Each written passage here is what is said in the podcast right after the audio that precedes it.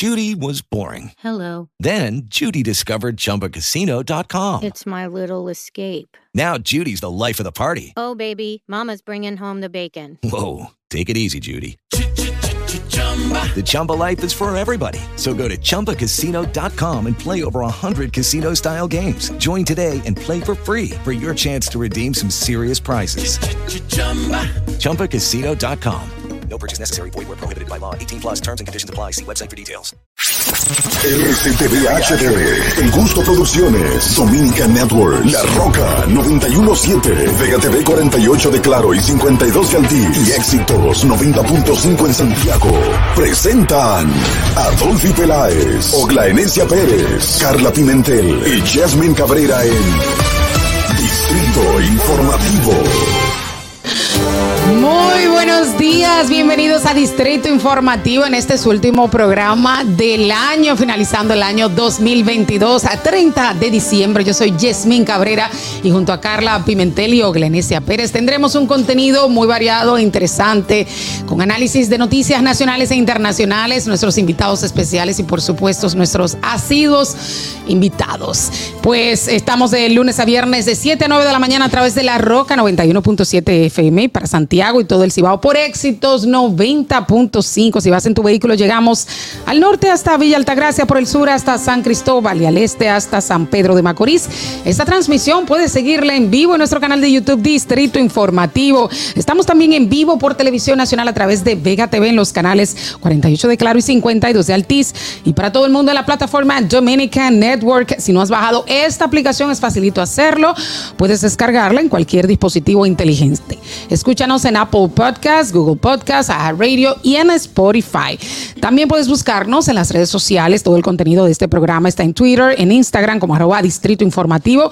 Llámanos, haz tus denuncias a nuestra línea sin cargos 809-219-47.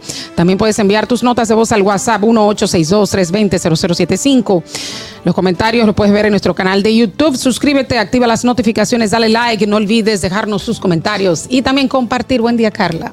Buenos días, sean todos bienvenidos a Distrito Informativo. Así es, el último programa del año. Yo sé que mucha gente ya está preparando lo que va a cenar mañana, porque mucha gente prepara una gran cena el día 31 para finalizar y obviamente comenzar felices un año venidero con cosas buenas. Y justamente esto no es tan bueno, pero es algo que hay que anunciar y es la muerte del rey del fútbol, el brasileño Pelé, quien falleció ayer a los 82 años. Eh, La familia venía ya eh, manifestando de que el cáncer de colon que este tenía pues había hecho metástasis y esperaban en cuidados paliativos su fallecimiento. Estaban todos juntos, desde hace días se estaba divulgando algunas fotografías, su hija mayor, quien dio un mensaje muy emotivo en las redes sociales anunciando su fallecimiento, pues fue eh, la primera que dio detalles al inicio, desde hace unos meses cuando se le diagnosticó este cáncer. Lamentable, eh, pero lo disfrutamos, lo disfrutó el mundo entero, así muchísimos astros del fútbol, personas reconocidas del ambiente, también le dieron la despedida en las redes sociales y bueno,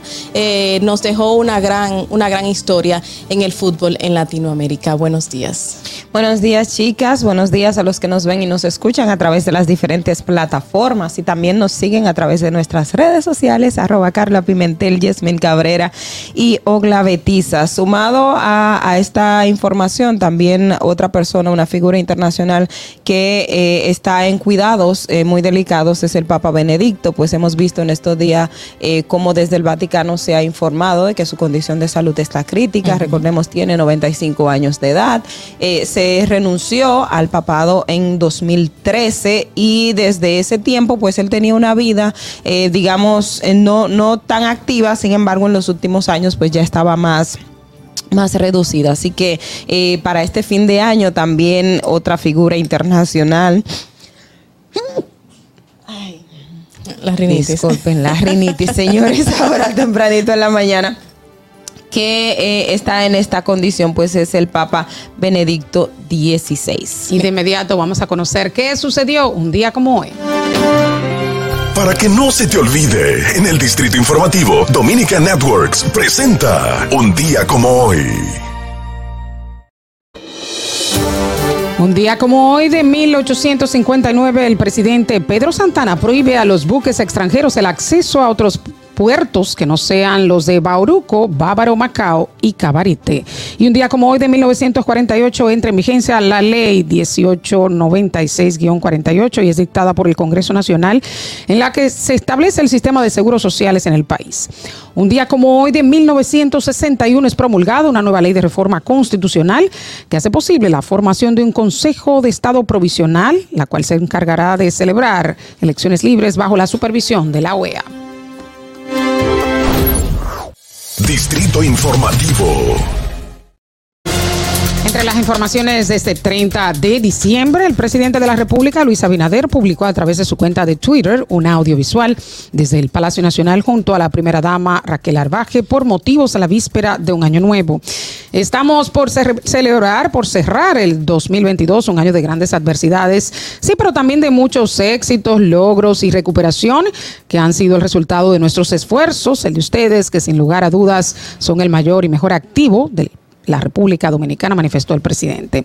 En ese mismo orden, respecto al 2023, señaló que será un año en el que consolidaremos mucho lo que hemos venido haciendo en estos dos años. Será un año en el que demostraremos que podemos avanzar mucho más y que pocas cosas son imposibles. Bueno, el mensaje de fin de año del presidente de la República. Ya se había anunciado que ya para el 2023 venían nuevas inversiones, principalmente en obras de infraestructuras. Algo que está eh, siendo esperado por muchos. Eh, Em, opositores, quienes han mencionado que no se han visto físicamente las inversiones de gobierno.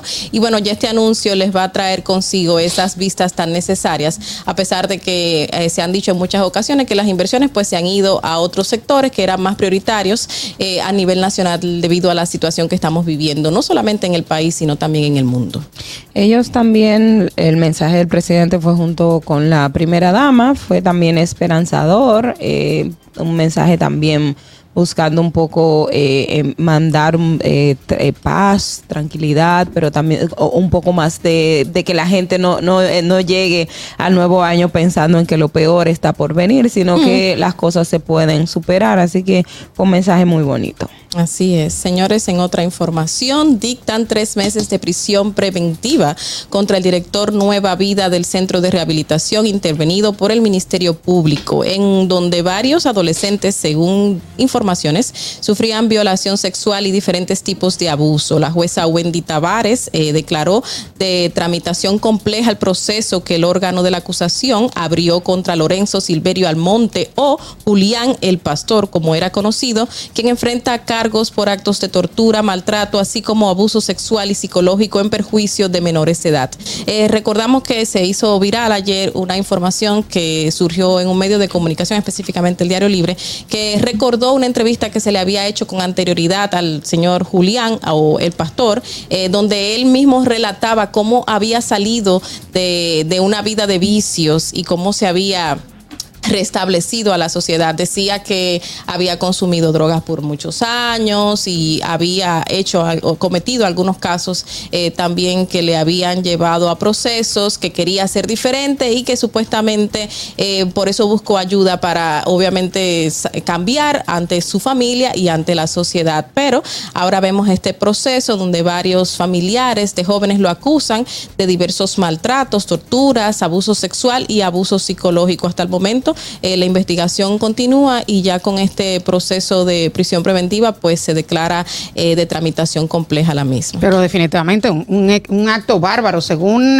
los detalles de esta investigación, se habla de que los jóvenes eran encadenados, eh, sentados, dormían en el piso, mojados, torturados. Y de hecho, hay declaraciones de padres de dos jóvenes que dicen que los jóvenes murieron ahí, que le dijeron que se suicidaron anteriormente y no se había hecho la denuncia. Mira, parte de las pruebas que ha presentado el Ministerio Público, de hecho, hacen referencia a uno, un adolescente, donde se constató que fue abusado sexualmente o que estaba teniendo abuso sexual de larga data y reciente. Hay otro que presenta daños físicos. Ahí está el caso de una pariente que también habla del tema del, supuesto suicidio de un familiar, pero que fue encontrado sentado. O sea, hay muchas, eh, son unas historias desgarradoras, de verdad, la que, la que ahí se, se se mencionan y he escuchado hacer referencia de, la investigación y del relato previo que ha hecho el Ministerio Público de Santiago y que han dicho que eh, de manera preliminar, o sea, lo que se ha presentado al tribunal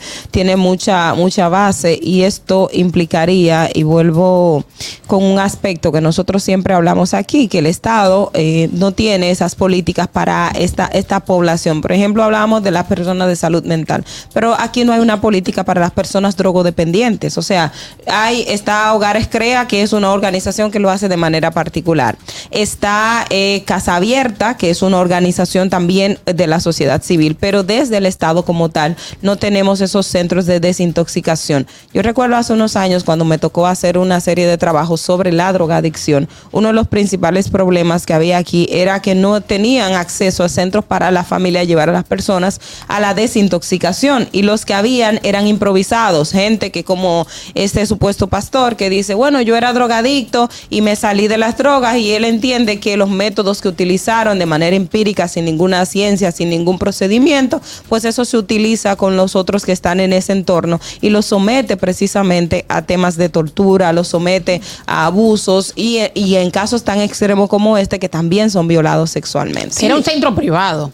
Exacto, Sí, por eso te digo, privado. son centros privados porque a nivel público tampoco aquí tenemos ese tipo O sea, eh, que los padres no tienen opciones cuando tienen No. unos hijos eh, sometidos No. bajo, esa, bajo esa vulnerabilidad de las Pero adicciones. definitivamente el hecho de que él crea que ese tipo de acciones. No, eh, él no cree, él es un psicópata. No, él no cree que va a mejorarlo. A, mejorar un, a traer una mejoría consigo a una, una población. Él no cree que va a este mejorar. Él es un psicópata, un perverso, si cometió esos hechos. O sea, Exacto. o sea, Hay- no fue que que él tenía en la intención, porque, porque los casos que tú mencionaste sí tienen la intención de mejorarlo, aunque no sean eh, casos comprobados científicamente. Y se han visto mejoría en algunos casos. En algunos. Pero Eh, en este caso, o sea, eso es una crueldad y tortura. Es una persona que se aprovechó de una población vulnerable que para mí tiene que recibir la pena máxima. Sí, claro. Si no hay castrar, lo que no existe eso. Eh, Castración Bueno, hay que, química. hay que ver, hay, hay que ver porque obviamente las investigaciones eh, inician y pero eh, hasta el momento lo que se ha presentado y lo que han presentado los familiares de los eh, de las supuestas víctimas pues señalan a esta persona, a Julián el Pastor y recordamos que en muchas ocasiones y eso es debido a lo como dice Ogla, la falta de la existencia de espacios realmente llevados por instituciones públicas como este, debido a que tienen que haber personas que creen espacios privados, pues lamentablemente vemos diversos casos, no solamente en el área de, de drogodependencia, sino también en el área de salud mental, donde vemos muchísima gente que tiene que acudir a centros independientes privados que cobran muchísimo dinero y lamentablemente los, sus familiares lo que sufren son maltratos allí. Y se ha hecho denuncia en varias ocasiones. Eh, lo que pasa es que hasta el momento no teníamos casos tan relevantes como este, como violaciones sexuales, torturas y también hasta la muerte que han llegado eh, personas que han estado. Mira, este caso tiene que aplicarse, investigarse a fondo todo lo que se tenga que investigar y aplicarse toda la de la ley, señores, porque ahí lo que uno lee de verdad que, que espanta, espanta, o sea, el nivel de, de crueldad, de terrorismo, de, de sadismo, o sea, es una cosa que no, no tiene precedentes definitivamente. Y las autoridades, pues si todo esto es cierto, definitivamente tienen que eh, eh, hacer todo lo posible para que se aplique el máximo de la ley y se apliquen sanciones, porque cuando este tipo de cosas pasa y no existen sanciones, pues se motiva a que otros también se gocen de impunidad y, y sigan haciendo actuaciones como esta. Pero este caso de verdad que... eh, es desgarrador, es desgarrador. Por otro lado, tenemos que la Dirección General de la Policía Nacional junto a la Dirección General de Aduanas y el Ministerio Público ocuparon dos fusiles, 90, eh, 950 cápsulas eh, libres de 5.56 milímetros, 10 cargadores, una mira telescópica y una eh, carrera, una corre- corredera, Corredera. exacto. Marca P80, enviadas desde Lawrence, Massachusetts. Las armas y demás accesorios fueron camuflajeados con artículos de primera necesidad que se encontraban en una caja recibida desde los Estados Unidos. Según la información, la caja iba dirigida a una ciudadana en San Pedro de Macorís. Al pasar la caja por los rayos X, se pudo observar que tenía varias armas de fuego. Estos son los mecanismos que se utilizan eh, también para envío de este tipo de, armas, también de otros artículos que están prohibidos. Es decir, que eh, eh, esta es una de los de las acciones que se pueden hacer gracias a tener rayos X y que se puedan pasar por los rayos X la mayoría de cargas que, reci que recibe la República Dominicana, que creo que ha sido un aspecto positivo en la Dirección General de Aduanas, de ir agilizando y avanzando con la colocación de los rayos X en los diferentes puertos y aeropuertos que permitan precisamente eh, detectar este tipo de tráfico. En otra información, Pro Consumidor aclara confusión entre Cry, Babies y Cry Babies. El primero escrito con Y, S y el segundo con I latina, ES. La entidad alertó que un lote de los juguetes denominados Cry Babies con Y podría afectar la salud de los niños, por lo que es preciso aclarar que la alerta no se refiere a los productos Cry Babies con I latina, sino más bien a una posible réplica de este producto. O sea, el que va con I latina, si usted lo tiene, eso no hace daño. El que hace daño es el que es con Y en babies. la entidad hace la aclaración en vista de que el nombre de la marca es parecido a la del original, de fabricación internacional y emitido por la empresa IMC Toys, cuya producción sí cumple con los estándares para ser vendidos y con el interés de evitar posibles confusiones. Bueno, esta muñeca la tiene mi sobrinita, se la regalaron de, de Niño Jesús. Pero la, la de... No sé, tengo que investigar, porque si la vi, es, una, es un bebé que llora. Mira, aquí le dan, se le pone agua y llora y grita mi sobrina. le salen lágrimas. Sí, hace un, año, hace un año yo se la regalé a mi sobrina, pero no la compré aquí, la compré por una plataforma eh, de envíos internacionales. Ahora eh, hay que chequear porque supuestamente es aquí que está esa, esa nueva esa fábrica que lo falsificó. Que lo falsificó, exacto. Hay que ver, pero varias gente hicieron la aclaración porque varias personas en las redes sociales entraron en pánico porque compraron ahora para Navidad y para Reyes y decían, ¿y qué compramos nosotros entonces? Y en diversos eh, tiendas locales, pues aparecen estas, estas muñecas. Así que hay que tener en cuenta ese detalle. Lo que expiden es un tipo de químico, no sé si, Dañino, el, que hace daño a largo plazo a los pequeñitos. Dice que afecta, creo que el sistema digestivo, si mal no recuerdo, de lo que han dicho las autoridades. Lo importante es, y yo creo que aquí es fundamental, los comercios, porque la, los padres, la gente que va a consumir, no se pone a, salvo, quienes, salvo quienes estén eh, claramente pendiente a estos temas que van a comprar con cierto criterio, porque a veces la gente compra juguetes y ni siquiera compra adaptada a la edad del niño, que es una cosa tan simple y cada juego te dice para qué edad, a partir de qué edad se puede utilizar. Entonces yo creo que en este caso es con los comercios que Pro Consumidor tiene que hacer también mucho énfasis en ese sentido de que tienen que retirar esa mercancía de sus almacenes. Miren, señores, tengo otra información aquí. Freddy Olavarría, el hombre que mató a sus dos hijos, lamentable, y posteriormente se quitó la vida, intentó matar a la madre de sus hijos en otra ocasión, de acuerdo con declaraciones realizadas por una hermana de la mujer.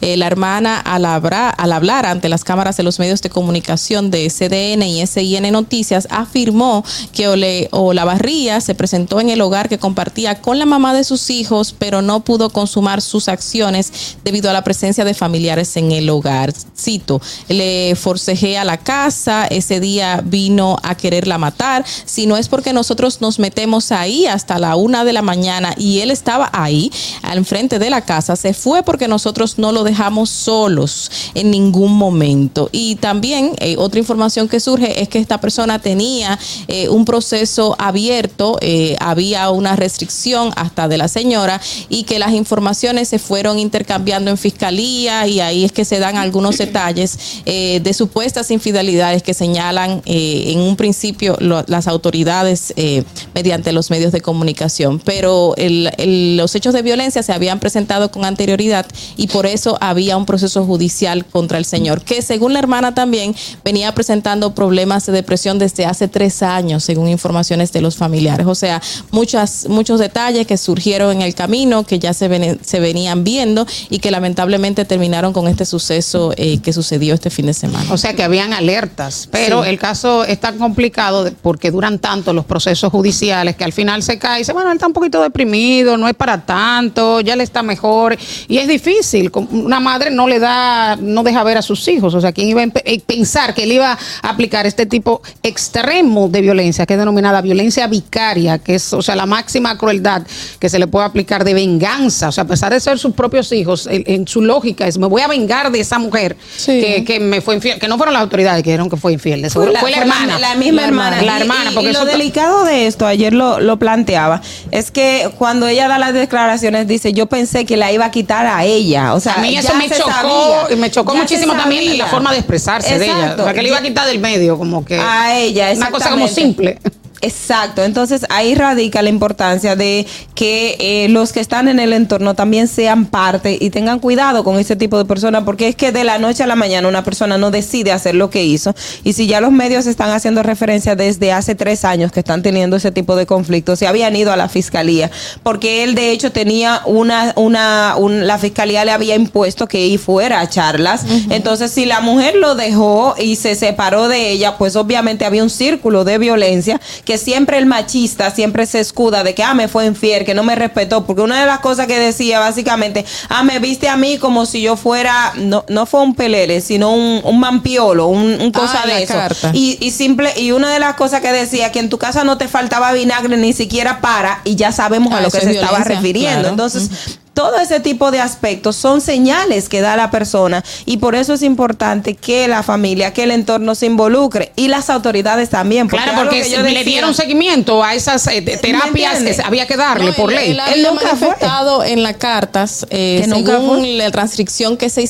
que se hizo, él nunca acudió. Pero según el motivo por el cual no acudió fue la pandemia. Eso fue lo señalado ahí porque Pero no es, si, no es si carta. tú quieres o no quieres, es las autoridades Las que autoridades- tienen que... Se supone que si tú no vas a charla, las autoridades Claro. tienen que inmediatamente salir a buscarte y para preguntarte por qué no estás yendo y llevarte, porque, Porque es ya de obligatorio. manera obligatoria. Claro. Y, la, y, Exacto, la- y hacer. también otro elemento es, por ejemplo, y eso tiene que haber un protocolo también. Cuando hay, ni- hay menores de edad, cuando hay niños en este tipo de casos, ¿qué hacer para que esos menores no resulten afectados como pasó con este caso? Porque eh, si bien hay un derecho de que el niño y, la, y, eh, los hijos de padres separados se tienen que compartir, porque no es uno solamente el que tiene la autoridad sobre ese menor, también se tiene que establecer un protocolo de cuando hay este tipo de casos de violencia intrafamiliar y doméstica, pues que se tome una medida cautelar de que ese pariente o ese padre, si va a tener contacto con ese niño,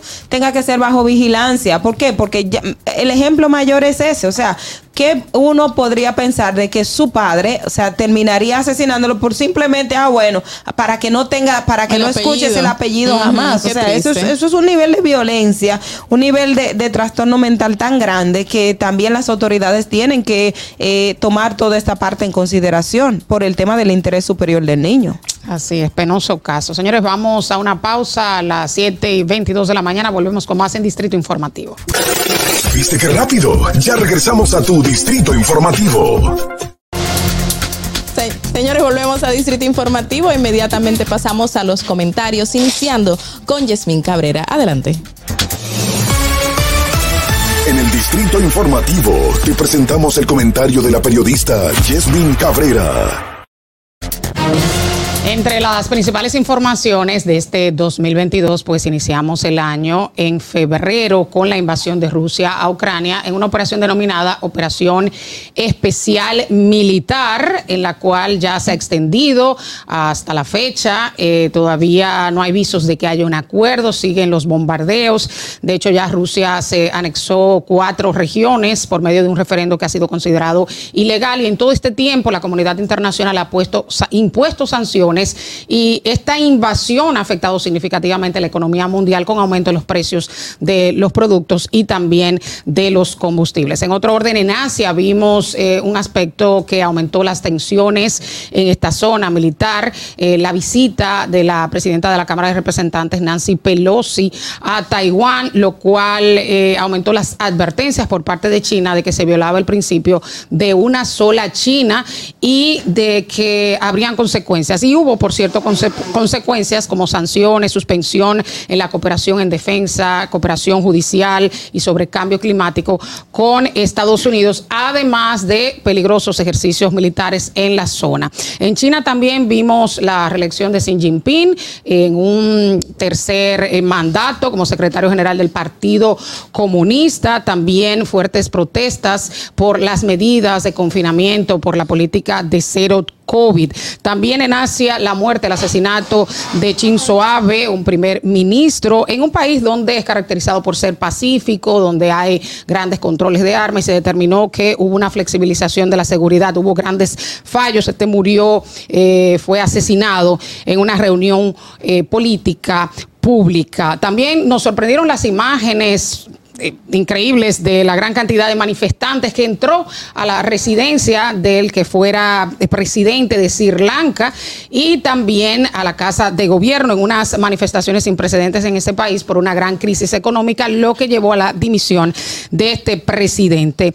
En Oriente Medio, las protestas en Irán por la muerte de una joven de 22 años tras supuestamente llevar mal el velo islámico por parte de la policía moral fue detenida y murió. Esto desencadenó grandes manifestaciones que hasta la fecha han llevado a 500 muertos y ya hay dos eh, condenados a ahorcamiento que han muerto por parte del régimen iraní por participar en estas protestas. En otro orden, en Europa, la noticia más importante fue Reino Unido, que tuvo un año tumultuoso. Dos primeros ministros eh, renunciaron, incluyendo Liz Truss, una primera ministra que duró solamente 45 días en el cargo, tras anunciar una serie de medidas de reducción pre- de los impuestos, eh, lo que provocó un gran nerviosismo en los mercados y una caída en la confianza de esta primera ministra. Pero también la muerte de Isabel II, la monarca que ha durado más tiempo en el poder, 70 años. Eh, pasando a Estados Unidos, hubo elecciones de medio término. Sorprendentemente,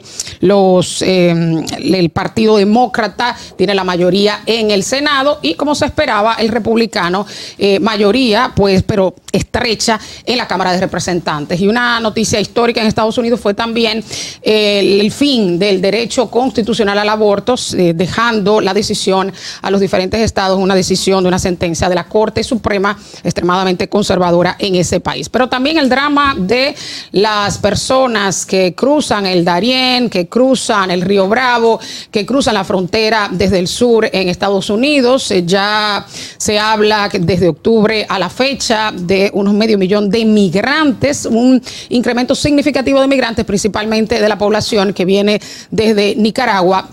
Venezuela y Cuba y por supuesto los eh, habituales que vienen del Triángulo del Norte, eh, que es El Salvador, Guatemala y Honduras y también de México. En América Latina, como hacíamos el resumen en el día de ayer, eh, pues llegaron al poder varios líderes de izquierda, Gustavo Petro en Colombia, Lula da Silva, que volvió a la presidencia en Brasil, en un estrecho margen con Jair Bolsonaro, pero también asumió el poder Gabriel Boric, el presidente más joven en la historia de Chile, quien tuvo un duro revés con la eh, que no se pudo aprobar la constitución, que él, pues eh, la modificación a la constitución que él apoyaba y ahora mismo enfrenta bajos niveles de popularidad, solamente un 28%. Pero también la condena a la vicepresidenta Cristina Fernández de Kirchner por defraudación al Estado, eh, por seis años de prisión, pero también a la inhabilitación perpetua para participar en la política. Y por supuesto, sorprendente las imágenes las eh, medidas que tomara el presidente de El Salvador, Nayib Bukele, en contra de las bandas en un estado de excepción que se ha extendido y que limita las eh, libertades eh, de toda la población, pero que ha dado resultados en la disminución de la violencia. También la destitución del presidente Pedro Castillo en el Perú, lo que trajo una crisis política. Previamente él había tratado de disolver el Congreso y establecer un estado de excepción y ahora tiene 18 meses de prisión preventiva. Este hecho eh, produjo hechos de sangre y ahora, o sea, con una gran cantidad de muertos en las manifestaciones y ahora se prevé adelantar las elecciones para el 2024 y pues finalizando con una crisis que no puede quedar, que es la crisis en Haití, donde se intensificaron eh, la crisis política, económica, social, humanitaria, con un mayor control de las bandas en la capital de Puerto Príncipe. Fernando. Distrito Informativo. With Lucky Land slots, you can get lucky just about anywhere. Dearly beloved, we are gathered here today to. Has anyone seen the bride and groom? Sorry, sorry, we're here. We were getting lucky in the limo and we lost track of time. No, Lucky Land Casino, with cash prizes that add up quicker than a guest registry. In that case, I pronounce you lucky. Play for free at LuckyLandSlots.com. Daily bonuses are waiting. No purchase necessary. Void where prohibited by law. 18 plus. Terms and conditions apply. See website for details. Hello, it is Ryan, and we could all use an extra bright spot in our day, couldn't we? Just to make up for things like sitting in traffic, doing the dishes, counting your steps, you know, all the mundane stuff. That is why I'm such a big fan of Chumba Casino. Chumba Casino has all your favorite social casino style games that you can play for free anytime, anywhere with daily bonuses. That should brighten your day a little. Actually, a lot. So sign up now at chumbacasino.com. That's chumbacasino.com. No purchase necessary. BGW. Void were prohibited by law. See terms and conditions. 18 plus. Algo importante que agregar al resumen de Yasmín es el hecho de lo que está viviendo Beijing en la actualidad. Eh, se anunció que se iban a aperturar los vuelos charters internacionales a pesar de que eh, Beijing estuvo cerrado durante un tiempo debido a la ola de COVID que nuevamente afectó ese país. Estados Unidos todavía está viendo si pone o no restricciones a los ciudadanos que llegan desde China debido a que todavía China ha sido está siendo señalado porque los brotes de col, eh, los brotes de COVID que se han dado en dicho país, pues eh, está trayendo consigo nuevas variantes que se están obviamente diseminando por todo el mundo. Tenemos una llamada, Carla. Buen día, Distrito Informativo. ¿Qué hay? Muy buenos días, Distrito Informativo. Hoy es viernes 30 de diciembre. Y el cuerpo ya lo casi sabe. se ve el año. Es el chispero, su hermano. Chispero, Bueno, buenos días. Esas chispas. Bueno, eh, quiero desearle un feliz. Óigame, el, no se ha ido el año, pero ya yo quiero, como este es el último programa de este año en Distrito Informativo, quiero desearle mi más, en, mi más, eh, eh, más apreciados deseos para este 2023. Gracias a Dios que este año 2022 pues la pasamos eh, muy bien. eh, con algunas cosas, pero estamos vivos y así que agradecido de Dios por este año que se va y por el que viene. Muchas felicidades para todos ustedes, mis chicas, mis chicos y el chispero, su hermano, como siempre, aquí. Muchas gracias. Gracias, a ustedes, a Chispero. ustedes, Chispero. Carla, termina la idea. Eh, so- ¿Decías? no, igual, igual al chispero, muchas bendiciones para este 2023. Y justamente también algo importante que resaltar es eh, lo que están viviendo las mujeres afganas que tras eh, los talibanes establecerse en dicho país, pues eh, han traído muchísimas restricciones, entre ellas que ahora no van a poder acudir a la universidad. Muchísimas se quedaron en camino. eh, declaraciones eh, humanas en las redes sociales y en los medios internacionales, donde mujeres que estaban terminando la carrera, eh, pues se quedaron a medias y ahora no saben qué van a hacer. Obviamente eso me imagino que va a traer consigo algún tipo de revolución, pues hemos visto los cambios sociales que han venido presentando las nuevas generaciones tras estas iniciativas que lamentablemente lo que hacen es que retrasan y aunque es una cultura muy cerrada, poblaciones nuevas y nuevas generaciones han pensado que ya es hora de ver las cosas diferentes. Algo positivo, que se levanten, algo negativo, que tengamos estas situaciones todavía en pleno siglo XXI en dicho país. Mira, eh, este resumen ah, le remonta uno a todo lo que ocurrió en, este año y creo que sin lugar a dudas algo que marcará también el 2023 fue lo que se desató en, con Rusia y Ucrania en este 2022. O sea, empezó a principio de año porque empezó en febrero básicamente y eh, se ha extendido durante todos estos meses del 2022 y seguirá para el 2023, por lo cual eh, tenemos que estar al pendiente de estas consecuencias económicas y sociales que, que devienen precisamente del conflicto internacional. Así es. Ahora pasamos al comentario de nuestra periodista Oglenesia Pérez. En el Distrito Informativo te presentamos el comentario de la periodista Ogla Enesia Pérez. Bueno, señores, eh, se va ya el 2022. eh, hoy es 30 de diciembre y yo, como siempre, para este- esta época uno siempre hace una pausa de los comentarios fuertes, de los comentarios ácidos y lo que sea, porque también hay que dar eh, esperanzas, hay que, hay que eh, ser optimistas sobre todo, pero también agradecer, agradecer. Y yo creo que este 2022, como hemos tenido diferentes colaboradores en este espacio donde hemos hablado de eh, esta importancia que tiene dar las gracias. Y precisamente para, para este año y este espacio, este 30 de diciembre, yo quiero tomarlo para decirles gracias. Gracias a todos ustedes que eh, nos han dado este espacio en sus corazones, en sus casas, nos han permitido llegar, nos han permitido desarrollarnos, nos han permitido ser lo que somos hoy día, porque simplemente han confiado en nosotras y en esto que hacemos cada día por la mañana. También agradecer a este equipo maravilloso de gente que está con nosotros, tanto el personal que está afuera de cámaras como las chicas que están y han estado en esta cabina, tanto al personal, al productor, a la emisora, a todos los que de una manera u otra nos han permitido durante todo este año estar en, en este espacio. Y quiero hacerlo porque para este 2022 muchas personas eh, pueden tuvieron altas y bajas como todos nosotros. Y a veces cuando va a empezar un nuevo año uno eh, se queda abrumado uno plantea se plantea muchas interrogantes. Y a veces no se toma este tiempito y algunos lo pueden hacer al final de año como es la tradición los que piensan las 12 uvas etcétera etcétera. Pero a veces hacemos una una autoevaluación y solamente nos enfocamos en esos aspectos negativos sin pensar más en todos esos positivos y las enseñanzas que pudimos tener a lo largo de este 2022, que fue muy retador. Fue muy retador porque fue el año en que realmente salimos de pandemia.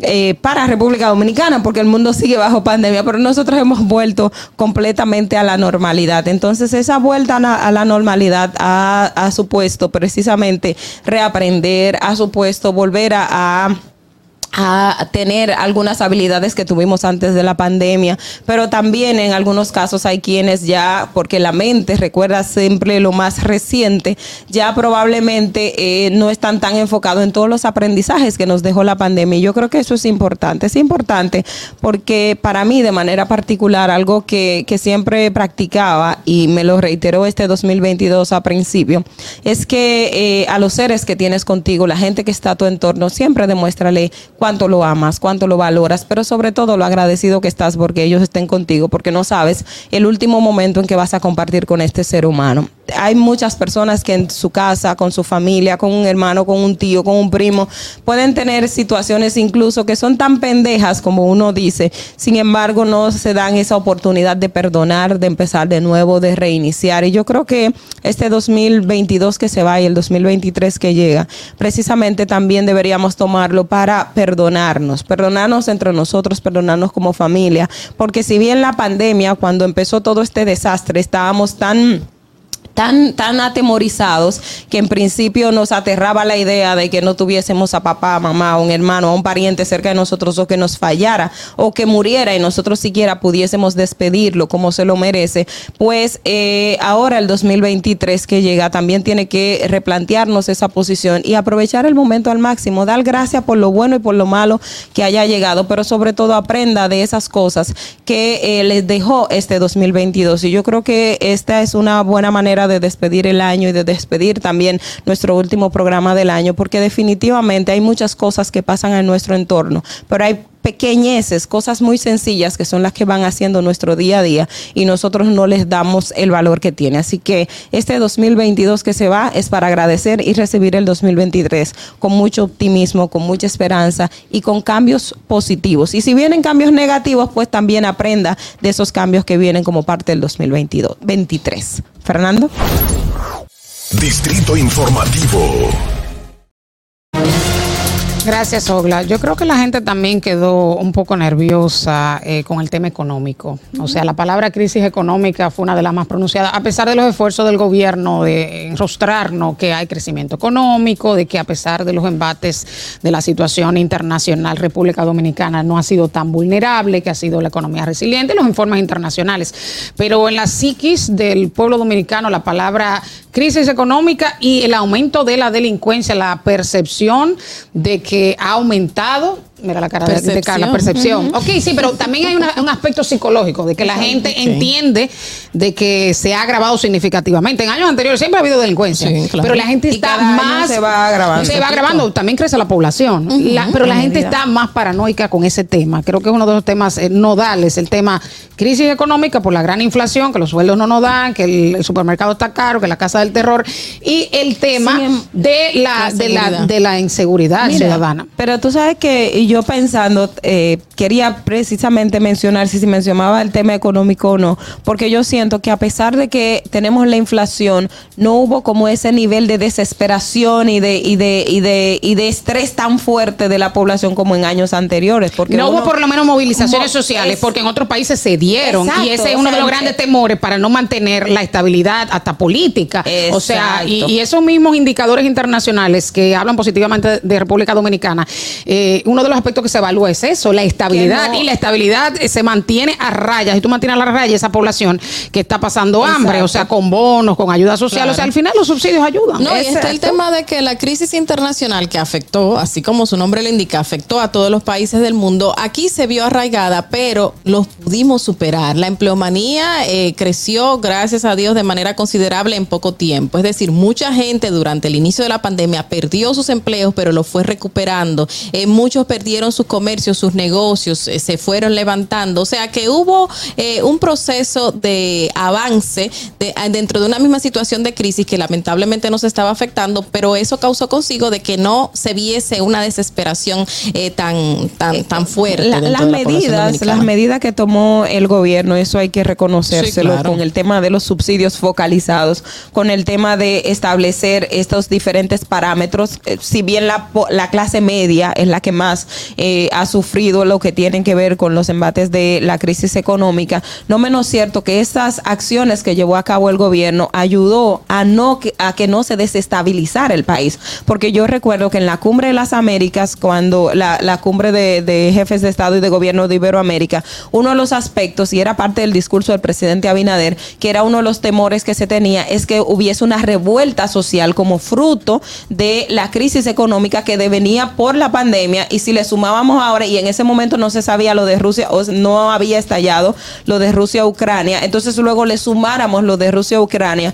uno de los retos y lo que se llamaba liderazgo internacional era precisamente a evitar esas cosas, y yo creo que aquí lo logramos en otras partes también, no en la generalidad, pero yo creo que ese es un, un logro que ha tenido el gobierno que hay que reconocérselo. Y en resumen, el, el comentario de Ogla, yo lo resumo en que no es necesario un día del perdón, porque ya Ogla habló acerca del perdón. Es necesario el día del perdón. Señores, perdonen este próximo año que sea algo hermoso, precioso para todos. Así que no esperen un solo día, que se cumpla el día del perdón, no es necesario. Ustedes lo pueden hacer eso todo el año. Ese fue el resumen del comentario. Yo apuesto al día del perdón. Pero los legisladores que no tienen oficio. Ay, Dios. No tantas cosas que hay que hacer, tantas cosas que hay que hacer y quieren proponer un día del perdón, señores, ¿qué ustedes creen? Bueno, yo estoy sola era aquí, para. Dolphy no está para aquí, no 10 de puedo discutir ese Eh, la tema, así que era dele para enero, sí, sí. Bueno, ya Ya, veremos el próximo año. Bueno, ahora vamos al comentario de la periodista Carla Pimentel. En el Distrito Informativo te presentamos el comentario de la periodista Carla Pimentel. With the Lucky Land slots, you can get lucky just about anywhere. This is your captain speaking. Uh, we've got clear runway and the weather's fine, but we're just going to circle up here a while and uh, get lucky. No, no, nothing like that. It's just these cash prizes add up quick. So I suggest you sit back, keep your tray table upright, and start getting lucky. Play for free at LuckyLandSlots.com. Are you feeling lucky? No purchase necessary. Void where prohibited by law. 18 plus terms and conditions apply. See website for details. With Lucky Land Slots, you can get lucky just about anywhere. Dearly beloved, we are gathered here today to. Has anyone seen the bride and groom? Sorry, sorry, we're here. We were getting lucky in the limo and we lost track of time. No, Lucky Land Casino, with cash prizes that add up quicker than a guest registry. In that case, I pronounce you lucky. Play for free at LuckyLandSlots.com. Daily bonuses are waiting. No purchase necessary. Void where prohibited by law. 18 plus terms and conditions apply. See website for details. Definitivamente un tópico que no se puede quedar eh, para hacer un resumen y ver cómo terminamos este año 2022 es el de salud. Y en medio de una pandemia desde hace más de dos años ya, una crisis mundial que trajo consigo una desestabilización en este sector eh, a nivel de todos los estados y República Dominicana obviamente no se quedó al margen. Salieron a relucir la falta de este servicio público tan importante, las carencias de medicamentos, las carencias eh, de espacios donde poder atender de manera adecuada, los recursos humanos, el gran trabajo de poder eh, emplear a una gran cantidad de médicos que se hizo, por ejemplo, en el 2020, 2021 y que siguió en el 2022, eh, médicos nuevos que se incorporaron para poder trabajar a pesar de las deficiencias que habían. Y bueno, eso se vio reflejado en las consecuencias que vivimos en el 2022. Lamentable, a raíz venimos eh, arrastrando eh, una serie de hospitales que en un principio se declararon de urgencia hace unos ocho años y que en pleno 2022 todavía estamos invirtiendo nuestro presupuesto nacional en el arreglo de los mismos. Eh, a pesar de que en urgencia, señores, como su palabra lo indica, significa que se necesitan ya. Y el establecimiento de que se le dieron de nueve, un año, pues pasaron a ocho. Y eso es lo que vemos reflejado aquí en el 2022. En la actualidad, todavía los casos de, de COVID, eh, tenemos unos 658, no, 658.932 casos registrados hasta la fecha. Esto fue hasta el boletín del día de ayer, nuevas variantes que han afectado a la población dominicana, sintomatologías leves, eh, o, pero debido obviamente a que el COVID ya se ha ido degenerando y sus, eh, sus no, no, tiene tanta fuerza, no está afectando tanto a los organismos. El tema también de que a pesar de que faltan muchos por vacunar y no se han completado en un 70% eh, el, el, esquema completo de las dos dosis y obviamente la tercera y la cuarta tampoco, pues eh, a pesar de todo ello, eh, mucha población ha sido resistente y las variantes no traen grandes sintomatologías, no hemos visto grandes casos en unidades de cuidados intensivos, pero todavía en ese aspecto tenemos que seguirnos cuidando. Ahora tenemos el tema del cólera, que fue eh, señalado por el sector salud como una enfermedad eh, de bajo costo, porque obviamente lo único que usted tiene que hacer para cuidarse del cólera es higiene. Lavarse las manos, lavar los vegetales, lavar los espacios que usted usa, mantener la casa limpia y, por eso lo señalan como una de las enfermedades más económicas para el Estado. Sin embargo, eh, hemos visto que los casos de cólera se están, están aumentando. Tenemos ocho casos en la Sursa. Lamentable de que se mm, obviamente se esperaba de que en ciertos espacios donde no tenemos las condiciones de higiene eh, necesarias, pues se dieran casos, pero no se esperaba que otra vez fuera en el centro del Distrito Nacional y eso obviamente está impactando en plena ciudad capital. Estamos hablando de que la Sursa con ocho casos, a pesar de tener un espacio donde supuestamente estamos en un centro, eh, no tenemos las condiciones de higiene necesarias. Muchísimas casas sin inodoros, muchísimas casas sin desagües de desechos de aguas negras, muchísimas personas hacinadas y todavía estamos viviendo eso en pleno siglo XXI, en el año 2022. Una gran cantidad de gente que está presentando sintomatologías que están siendo observadas por salud pública. Eh, también está el tema de que ah, también no solo está el cólera, hay otras enfermedades gastrointestinales que están siendo eh, provocadas por eh, agua potable, agua no potable, mejor dicho, pero señalada como potable, pero no es potable, que está consumiendo la población dominicana también se han cerrado, eh, vimos los señalamientos del cierre de dos espacios donde se vendían agua eh, supuestamente potable que tenían eh, organismos dañinos para la ciudadanía que fueron señaladas por salud pública como inadecuadas debido a que no se mantenían las, las investigaciones de salubridad necesarias. son una de las cosas que han sucedido a nivel nacional que traen consigo y nos dejan ver que a pesar de los avances tecnológicos que tenemos a nivel mundial y República Dominicana, el avance en salud todavía se queda pequeño. Eh, él espera de que las inversiones sean adecuadas, siempre se está esperando el 5% en el sector salud que no existe. Eh, cuando se hacen algunas inversiones, pues no vemos esas inversiones cuantiosas en las, en las infraestructuras, ni siquiera tampoco en los recursos eh, de medicamentos y espacios donde la gente todavía se le está pidiendo que lleve hasta su jeringuilla.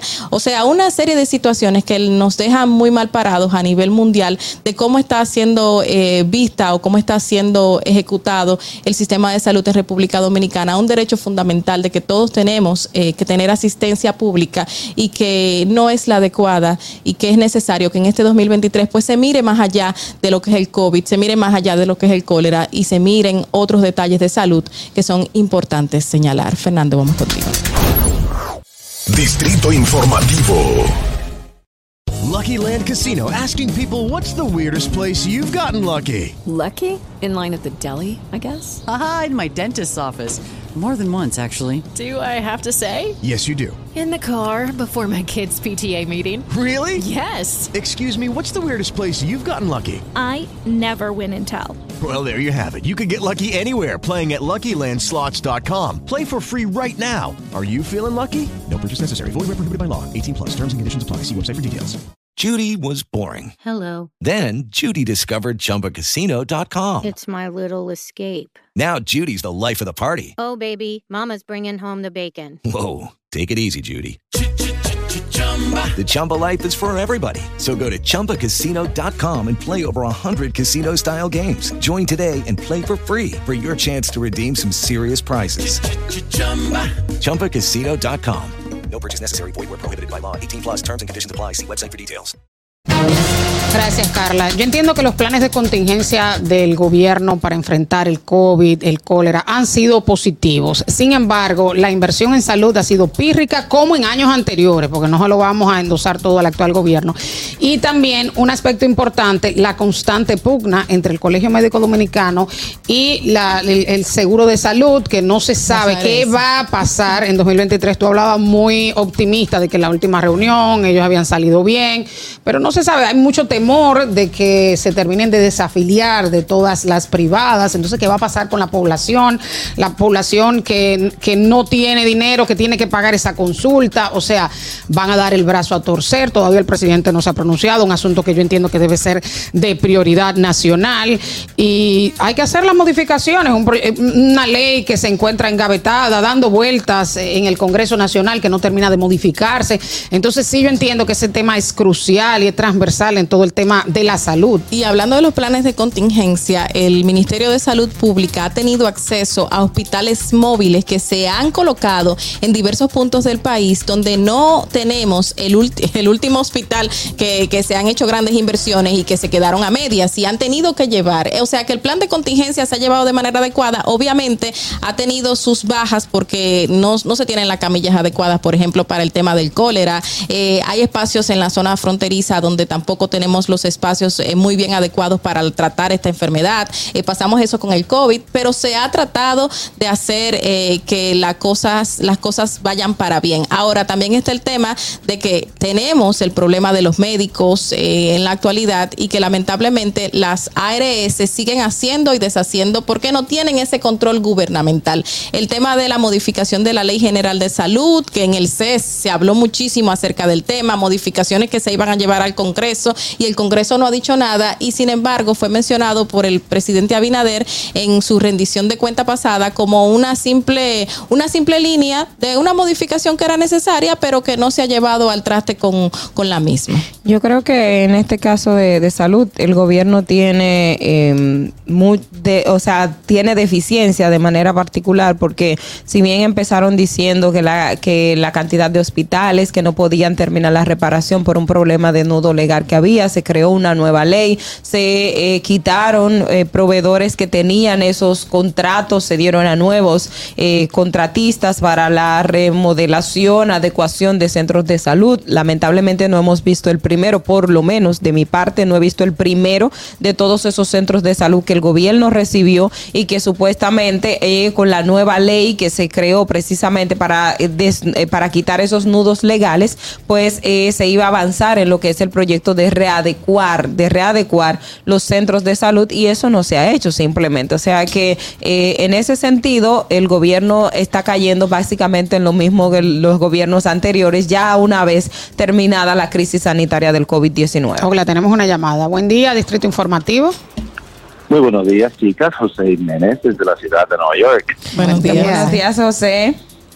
Mm, bueno, vamos a, antes de iniciar con mi comentario, es desearle un feliz año 2000, un feliz año nuevo, que este 2023 ustedes continúen con ese hermoso camino que iniciaron y que, sean, que sigan siendo grandes profesionales. Amén. Gracias.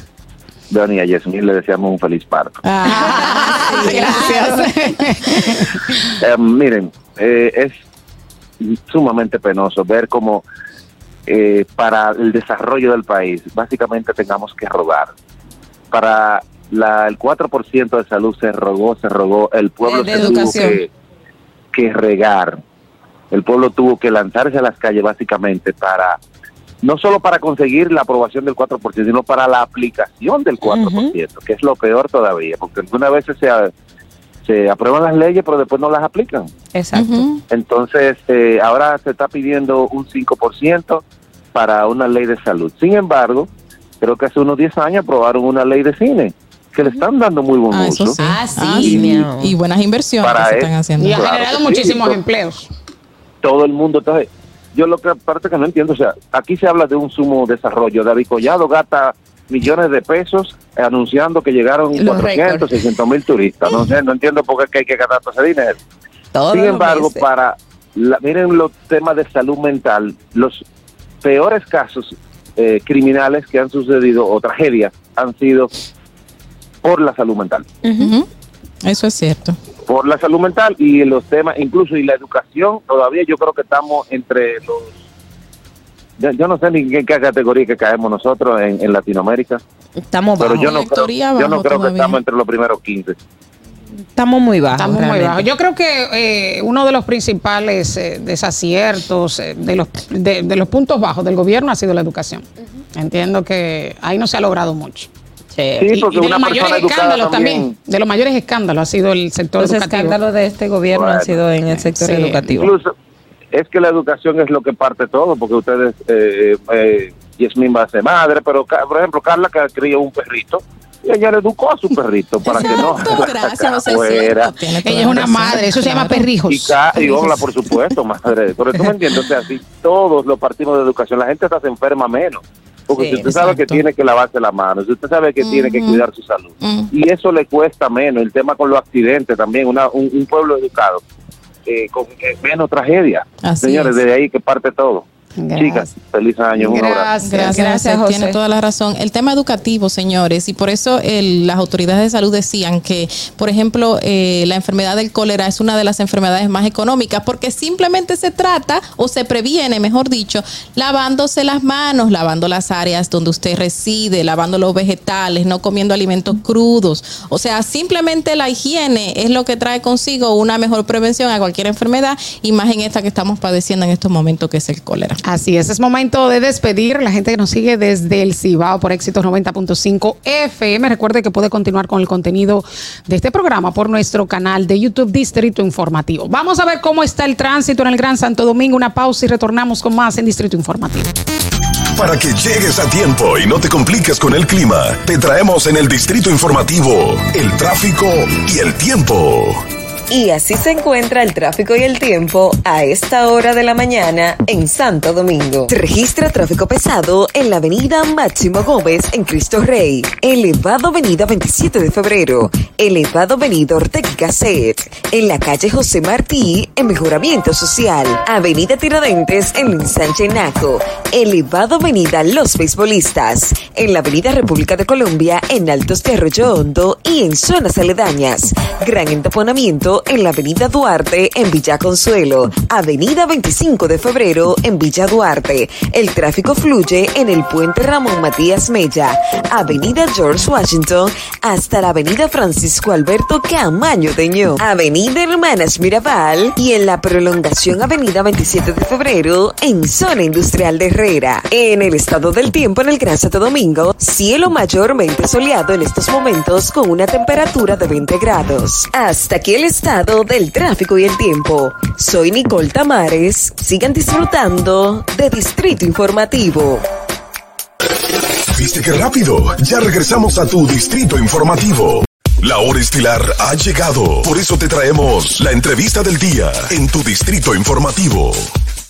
¿No se merece tu familia lo mejor? Entonces, ¿por qué no los mejores huevos? Ahora, Egglands Best están disponibles en deliciosas opciones. Huevos clásicos, de gallina libre de jaula y orgánicos de Egglands, que ofrecen un sabor más delicioso y fresco de granja que le encantará a tu familia. En comparación con los huevos ordinarios, Egglands Best contiene la mejor nutrición como 6 veces más vitamina D, 10 veces más vitamina E y el doble de omega 3 y B12. Solo Egglands Best. Mejor sabor, mejor nutrición, mejores huevos. Visita egglandsbest.com para más información. ¿No te encantaría tener 100 dólares extra en tu bolsillo? Haz que un experto bilingüe de TurboTax declare tus impuestos para el 31 de marzo y obtén 100 dólares de vuelta al instante. Porque no importa cuáles hayan sido tus logros del año pasado, TurboTax hace que cuenten. Obtén 100 dólares de vuelta y tus impuestos con 100% de precisión. Solo con Intuit TurboTax. Debes declarar para el 31 de marzo. Crédito solo aplicable al costo de la presentación federal con TurboTax Full Service. Oferta sujeta a cambios o cancelación en cualquier momento. Gracias por seguir con nosotros. 8 y 57 de la mañana en Distrito Informativo y ha llegado precisamente nuestra entrevista estelar, que precisamente eh, ya nosotros fuera de cámara pues estábamos hablando de lo interesante del tema, porque está con nosotros Víctor Gómez, quien es un experto en política internacional precisamente y sobre todo en geopolítica. Doctor, bienvenido, muchísimas gracias por estar con nosotros. Muchas gracias por la invitación. Bueno, ya detrás de cámara hablábamos eh, precisamente del aspecto geopolítico y política internacional, que yo le decía, mucha gente no entiende cuál es la diferencia, porque veo geopolítica, política internacional en esencia, para que la gente que nos escuche, para entrar precisamente Materia. al tema que vamos a abordar, cómo establecer esa diferencia entre geopolítica y política internacional. Bueno, las dos tienen mucha relación. Ok. Realmente la geopolítica analiza eh, el mundo de la política o las interacciones políticas desde la perspectiva de la localización o de un espacio concreto. Ok. Eh, por la influencia que tiene ese espacio dentro, dentro de, de las situaciones que se producen.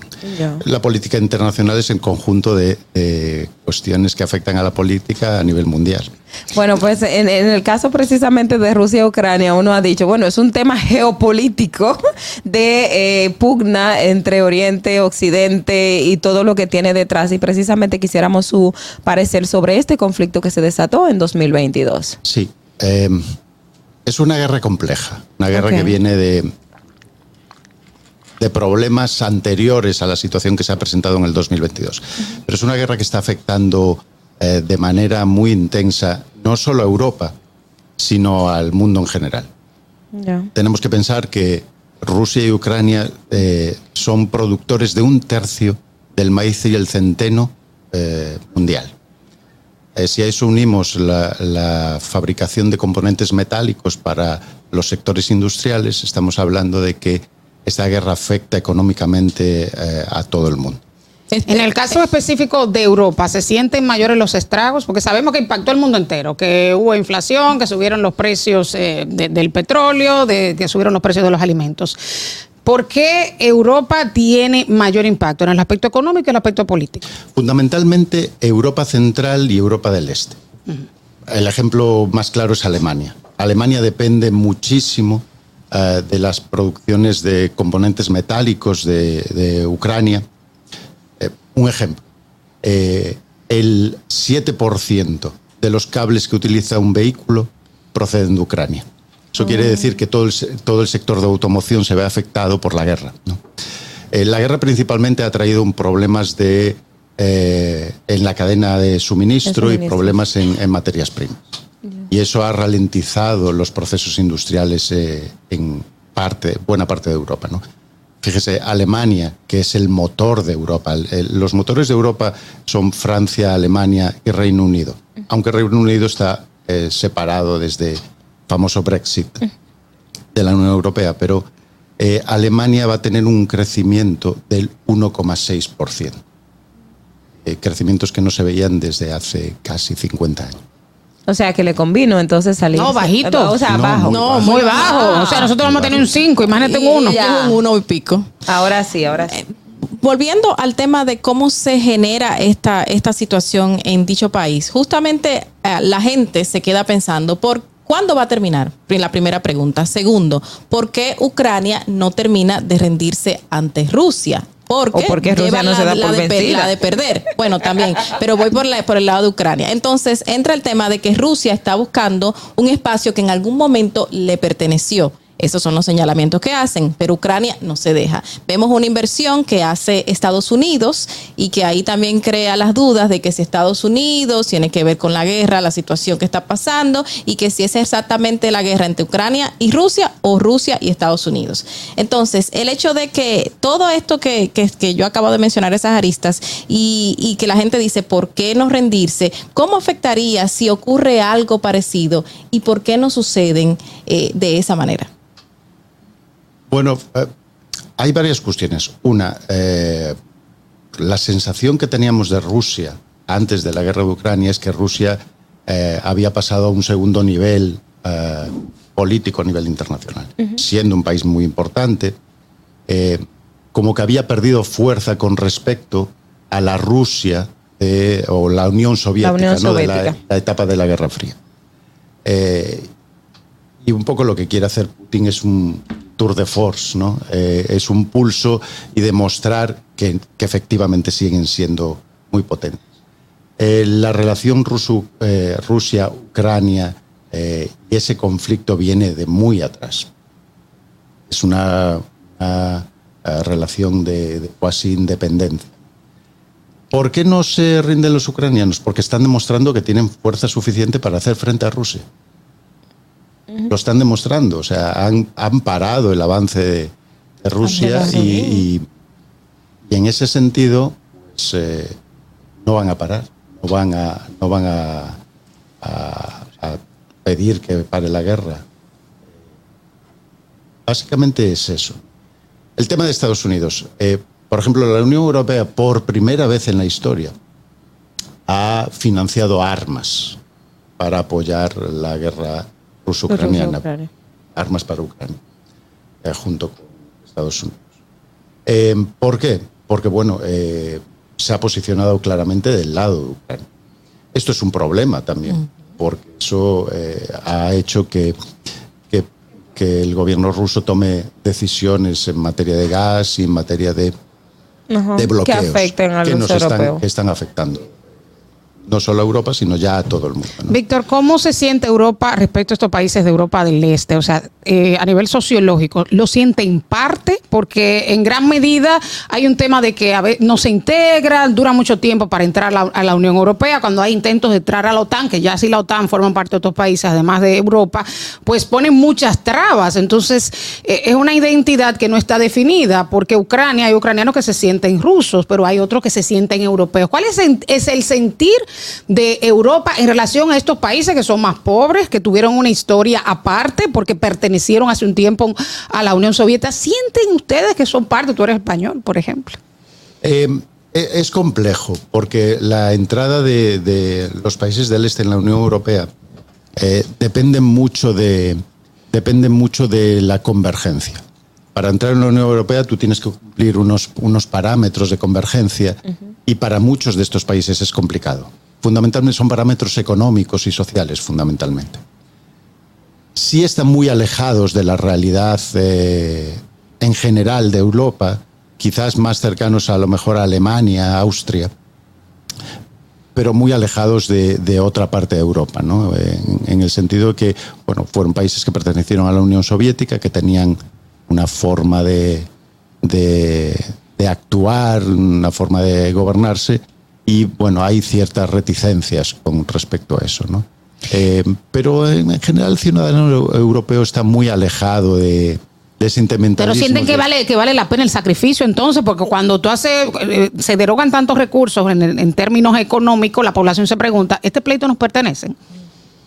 En esencia sí, porque lo vuelvo a decir lo de antes, estamos hablando de un tercio de la producción de maíz y centeno. Y eh, buena parte de la producción de girasol, con lo cual el aceite, el aceite eh, de, girasol es importante. Quiere decir que hay una parte económica, el gas, por otro lado. Eh, sí es un pleito que hay, que hay que echar, porque, por ejemplo, España no se ve muy afectada, porque nosotros también tenemos gas de Marruecos, pero y de Argelia, pero, pero en, en lo que se refiere a- al centro Europa sí se ven muy afectados por, por el conflicto.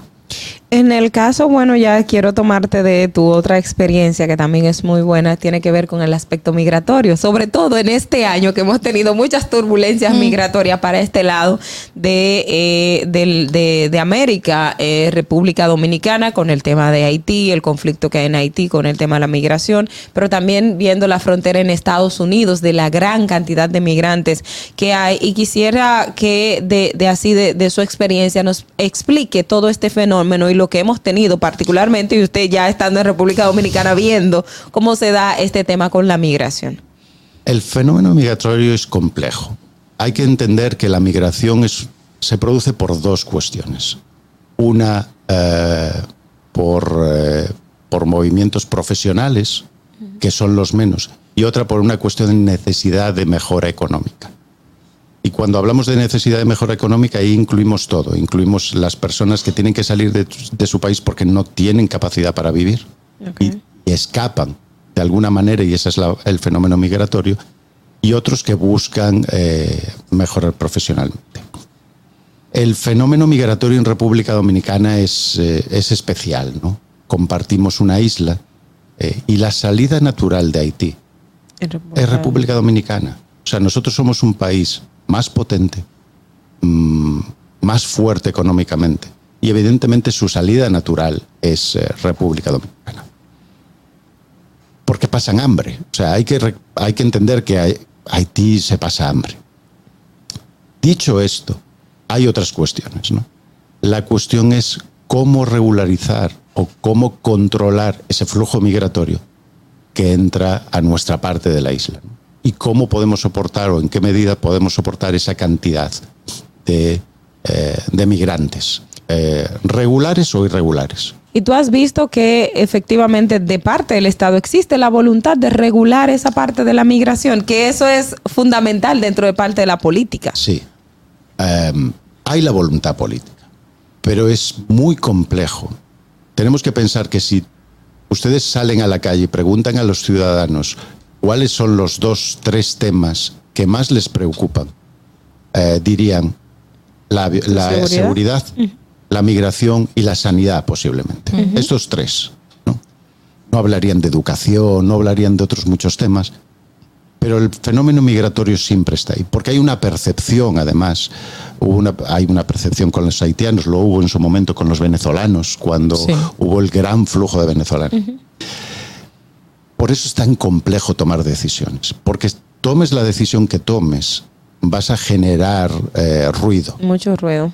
Justamente también tenemos una gran migración de dominicanos hacia el exterior. Ahora vemos aperturas de nuevos eh, aeropuertos como Guatemala, que nos podemos hacer vuelos directos a Colombia con eh, nuevas líneas aéreas que llegaron al país. Y esto trajo consigo un flujo masivo de personas que han aprovechado esos espacios para poder verlo como puente para irse por México hacia Estados Unidos, dominicanos específicamente. Esto, ¿cómo afectaría de manera política y de eso internacional entre nosotros, República Dominicana y esos países? Porque muchos han dicho, nos van a cerrar las puertas, porque hemos visto una migración masiva, a pesar de que la migración es algo normalizado y que siempre ha ocurrido. Pero esta gran migración de personas que ven esos espacios como puentes, pues nos pueden eh, de alguna manera marcar como país que se está abriendo hacia otros espacios. Fíjate que yo creo que es todo lo contrario, que eh, República Dominicana poco a poco se va a ir abriendo o le van a ir abriendo las puertas y eliminando las restricciones eh, que, que tienen en, en muchos países. Por ejemplo, en el entorno Schengen, con Ajá, la visa Schengen, buscando. incluido España, eh, que, bueno, yo hablando con, incluso con cónsules que han pasado por este país, entienden que es ilógico que para ningún país de América Latina se pida visado, pero para República Dominicana se pida visado, ¿no? O sea, ¿tú crees que se ha ido un poco el estigma de que el dominicano se queda? Correcto. O sea, y hay, y hay dominicanos que aportan más, más a la economía. Pero- no, no, porque él está diciendo. ¿Y qué aporta? Que se aporta? quede y. Sí, vamos a ver, el dominicano que se queda trabaja. Exacto. Es una persona que Y mucho. genera. Bueno, pero no deja de estar eh, Pero fuera sí, del marco de la ley, porque tú estás correcto. engañando la ley El migratoria. migrante es el que más trabaja en los Sí, países. Carla, El pero tú no dejas, también. ningún país quiere que tú entres con visa de paseo y te quedes. No, es una carga en muchas ocasiones. No, no es porque sea una carga, no, tú estás violando una ley y la, la ley tiene Pero razones si de ser. analizamos, fíjese, en, en- a nivel mundial, se calcula que hay como dos millones y medio de dominicanos por el mundo. Fundamentalmente Estados Unidos, que tiene eh, un millón, millón y ochocientos mil, y el resto repartidos. En España hay como 300, 350 mil eh, dominicanos. Casi todos son regulares, por no decir el 95%. Porque es bien complejo también viajar y estar irregular en España. Absolutamente. En España en cualquier parte del mundo. Sí. O sea, eh, estar en un país como en Estados Unidos, a expensas de que tú sabes que puedes trabajar y no te va a pasar nada, pero que de repente alguien haga una denuncia y, y te expulsen del país, y Exacto. que sepas que no vas a poder volver a entrar en tu vida, es complicado, ¿no?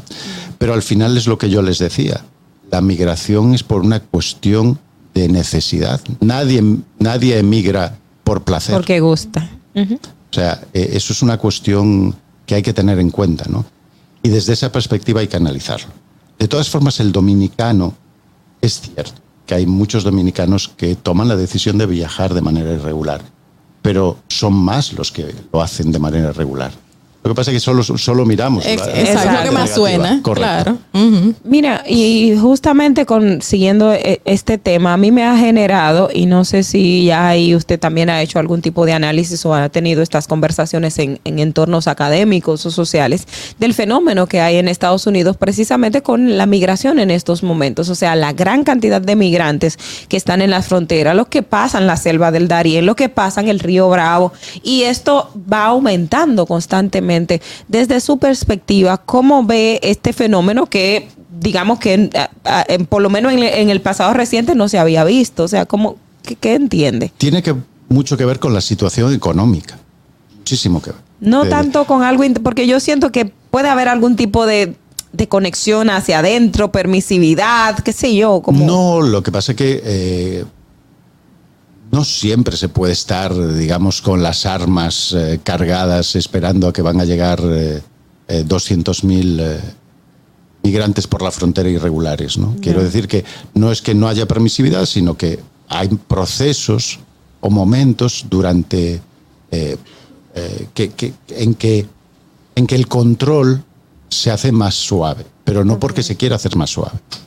Hace poco salió una noticia que, que, eh, detuvieron a muchísimos eh, migrantes en la frontera de Estados Unidos. Ujú. Y en un solo día. Eh, es una cuestión de, de, eh, aleatoria. Ya. Justamente eh, vimos que Estados Unidos flexibilizó con Venezuela, por ejemplo, por esa gran cantidad masiva de migrantes venezolanos y ah, desde mi entender, yo no soy experta, pero me gustaría que usted aborde un poquito ese tema. Eh, yo lo vi como una manera de ellos evitar que la migración continúe desde Venezuela hacia los Estados Unidos. Eh, esto podría ser eh, desde ese tipo visto como una estrategia política para evitar esa migración masiva desde Estados Unidos. Eh, no, yo prácticamente todos los países del mundo han flexibilizado sus, eh, sus medidas migratorias con los venezolanos. República Dominicana lo ha hecho. Ha creado a través de, un- de una resolución, de un decreto, eh, un permiso especial de trabajo para los venezolanos que, que habían llegado a República Dominicana eh, desde el 2014. Tiene sentido ante una situación especial de un país y una llegada masiva de migrantes, tienes dos formas de hacerlo. O los expulsas a todos, o tomas medidas para que por lo menos, tanto en cuanto no se solucione su situación, puedan eh, estar de manera regular en el país. Es una forma de regularizar su, una- la Pues situación claro. migratoria. ¿no? Y es un ejemplo bueno de una política migratoria. ¿Y por qué crees que es entonces tan complejo tomar esa misma medida que se toman con los venezolanos, que aquí hay una gran cantidad de haitianos trabajando, que tienen años en República Dominicana y no tienen un estatus migratorio? ¿Por qué no se toma una medida también parecida para ellos? Bueno, porque la percepción social es diferente. Tenemos una perce- Por eso les decía, tomar medidas políticas en materia migratoria con nuestro vecino país es complejo. Por muchos motivos. Primero, porque nosotros no podemos regularizar a gente que no está documentada. Exacto. Es un gran problema. O sea, Muy vamos a grave. documentar a gente que no sabemos si los documentos que presenta son reales. Aquí se hizo a través del plan de regularización que venía definido en la ley y que se hizo en el eh, 2000. 2017, si no me equivoco, 16, Eh, si no me 14. 14, 14, 15. 15 Ujú. y se extendió en el 16. Eh, bueno, fue un plan de regularización que el 89% de los regularizados eran haitianos. Eh, volver a hacer otro plan de regularización no tiene sentido. Hay que tomar otro tipo de medidas. ¿no? Pero las medidas que se tomen tienen que ser de política activa migratoria. Es decir, ¿qué necesitamos en el país? Porque no necesitamos, eh, eh, pues a lo mejor ingenieros, pero sí necesitamos mano de obra para el campo. Pero eso lo tiene que definir el Ministerio El de Trabajo Ministerio a través de un informe y las instituciones que puedan eh, generar información suficiente para tomar decisiones en ese sentido. Pero también una de las críticas que hace es de que la comunidad internacional eh, critica mucho, pide que República Dominicana regularice, que entiendo que está bien, de acuerdo a lo que dices, de acuerdo a la necesidad del país. Sin embargo, no establecen programas especiales para esas personas que deberían recibir asilo, porque la situación de Haití es para reci- recibir asilo. Sin embargo, Estados Unidos le aplica el título 42, lo devuelve. No he visto ninguna política. Eh, ¿Cuál es la diferencia entre Venezuela y Haití? En Haití está peor que Venezuela. O sea, ¿por qué hay tantas políticas benevolentes hacia Venezuela y no hacia Haití a nivel internacional? Francia no dice, esta boca es mía, debería tener alguna responsabilidad histórica. ¿Por qué no hay cuotas para los haitianos? Tienen menor calidad ca- de, de- de producción, se ven como menos a nivel internacional, no aportan a la economía. Fíjate varias cosas. Una, el lobby haitiano internacional, es decir, los haitianos que no viven en Haití, pero viven en Francia, Estados Unidos, eh, Canadá, eh, es muy potente a nivel internacional. Y genera una información eh, pro Haití que deja en, en mal, en mal lugar a República Dominicana. Sí, la diplomacia se nos es acusó- siempre se nos acusó de deportaciones masivas que no existen. No existen. Ahora, tú no puedes llevar Sí, de uno a uno a los haitianos a la frontera cuando tú los deportas. Evidentemente tienes que meterlos en un autobús y llevarlos a todos. Eso básicamente es eso. Eh, Segundo, eh, Haití, ¿qué tiene Haití? Haití no tiene nada. ¿Pero qué tiene Venezuela? Venezuela todavía tiene petróleo, todavía tiene minerales, a pesar de ser un país que está mm, eh, gestionado muy mal, es un país fuerte económicamente. De ahí los intereses, los intereses políticos son los que marcan eh, las agendas de los países. ¿no? Eh, ¿Cómo es el perfil del venezolano y la venezolana y cómo es el perfil del, del haitiano? Bien diferente. Los venezolanos y venezolanas son gente casi todos formados. Los que hemos recibido aquí son casi todos universitarios, Con eh, maestrías y profesionales. hasta con ma- diplomados. Entonces, Eh, son, tantas cosas tan diferentes que, que es muy complejo. Pero es triste, porque debería evaluarse la situación en que esté el país para darle el- la figura del asilo, porque es asilo, no es vamos a darte trabajo. Correcto. O sea, No lo que tú me generes. que yo te tengo que Exactamente, o sea, ahí se ven como los intereses eh, confluyen. Bueno, gracias Víctor Gómez por estar con nosotros en esta mañana. No, gracias a vosotros. Doctor en planeamiento estratégico y experto en geopolítica y migración. Vamos a una pausa a las 8 y 19 de la mañana en Distrito Informativo. Volvemos con más. ¿Viste qué rápido? Ya regresamos a tu distrito informativo. 8 y 22 de la mañana, gracias por continuar con nosotros en Distrito Informativo. Recibimos a Gerardo de Peña, asesor en seguros. Buen día, qué placer tenerte aquí un día antes de finalizar el año. Buenos días, un privilegio estar hoy aquí en el último programa del año, ¿verdad? Así, es. así es. Vamos a hablar hoy del plan piloto del régimen contributivo subsidiado a las trabajadoras domésticas, un tema que ha causado mucha confusión, la gente no entiende mucho. eh, ni siquiera el plan de regularización, no he visto, no he visto mucho movimiento, muchas informaciones al respecto. Bueno, eh, yo recomiendo a todo el que tenga una trabajadora doméstica que comience a leerse las resoluciones que han salido sobre el plan piloto para la incorporación de las trabajadoras domésticas a la seguridad social. Eh, en menos de, en un mes, en el mes de agosto, la, sub- la- el Consejo Nacional de la Seguridad Social aprobó una resolución, la 551-08, que establece el mecanismo para afiliar a las trabajadoras domésticas a la seguridad social. Entonces, eso número uno. En ese mismo mes, el Comité Nacional de Salarios del Ministerio de Trabajo emitió otra resolución fijando salario. el salario mínimo para las trabajadoras domésticas en 10 mil pesos. Y no solamente eso, sino estableciendo horarios, los horarios de trabajo, eh, los días libres que deben tener. O sea, toda una norma con relación a eso.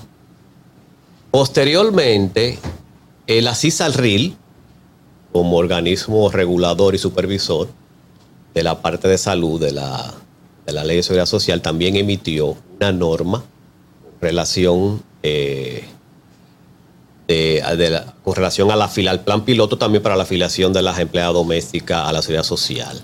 O sea que en un mes hay tres documentos con relación a eso. Usted dice que se lo lean, pero eso indica que Es una porque hay advertencia. personas- Léanlo, Exacto, léanlo. advertencia. No, porque hay personas que se están preguntando, ¿yo debo realmente regularizar a mi doméstica? O sea, y que se y personas que dicen que no lo van a hacer o domésticas que le dicen a las personas, yo no quiero regularizarme porque tienen desconocimiento. Sí, desconocimiento porque las autoridades, por ejemplo, las instituciones, eso no se le ha dado mucha, Mucha promoción. mucha promoción, porque la misma resolución de la, de la, del Consejo manda a la DIDA a que socialice eso, que comience a, a orientar a la ciudadanía sobre, sobre esta normativa. Entonces, eso está muy tímido todavía. Por eso mucha gente no sabe qué hacer.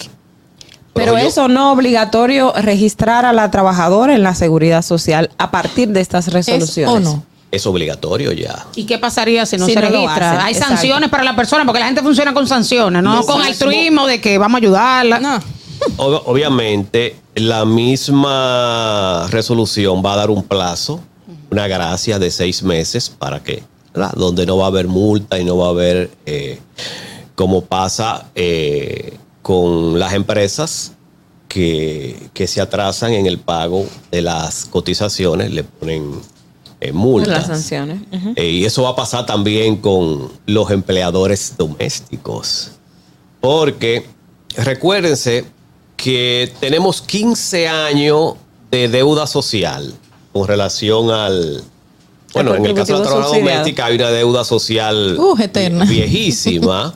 y, el, y el régimen contributivo subsidiado va a entrar por ahí con la trabajadora doméstica. Es un experimento, por eso es un plan piloto. Y es bueno. Y es bueno, eh, es un paso de avance.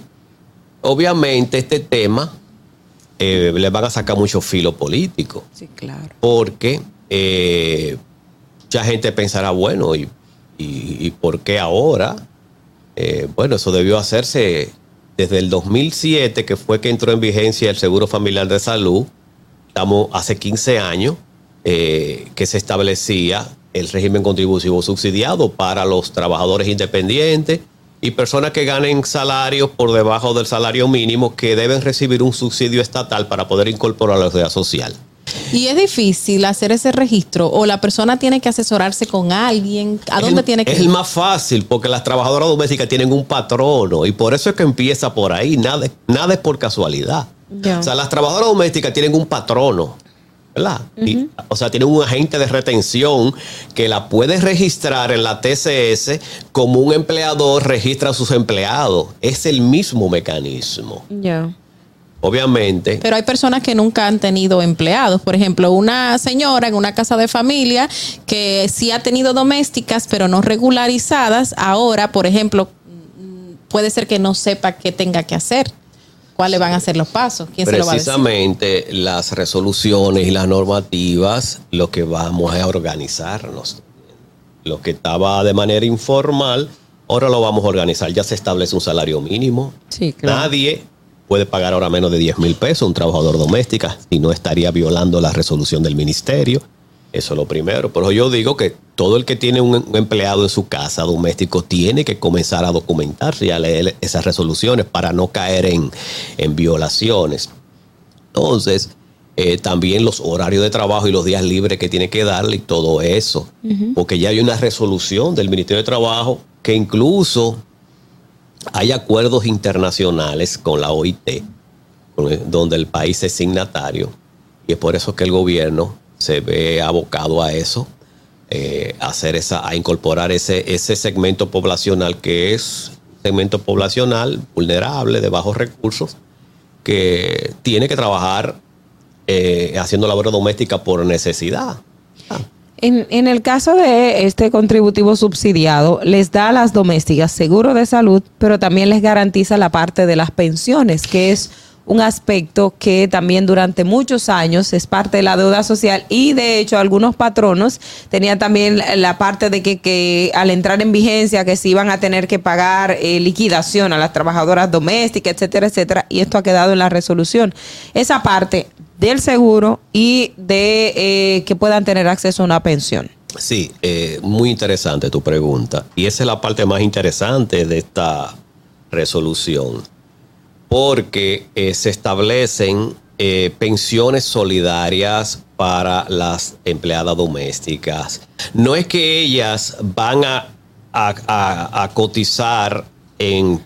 eh, En los fondos de en los pensiones. fondos de pensiones en, en- bajo el, el sistema de capitalización individual, no Ok. es que van a tener acceso a pensiones solidarias del Estado, eso del presupuesto nacional. Bueno, hay un fondo Que se va a crear. que está crea, no, que se crea para esos fines. Ya en la seguridad social hay una partida que es para ese fondo de solidaridad social que es para otorgar esas pensiones Sí, pero, solidarias. pero ahora ellas van a tener esa seguridad, eso es lo que Van pasa. a tener esa seguridad, pero bajo ciertas, bajo ciertos lineamientos que establece la misma norma.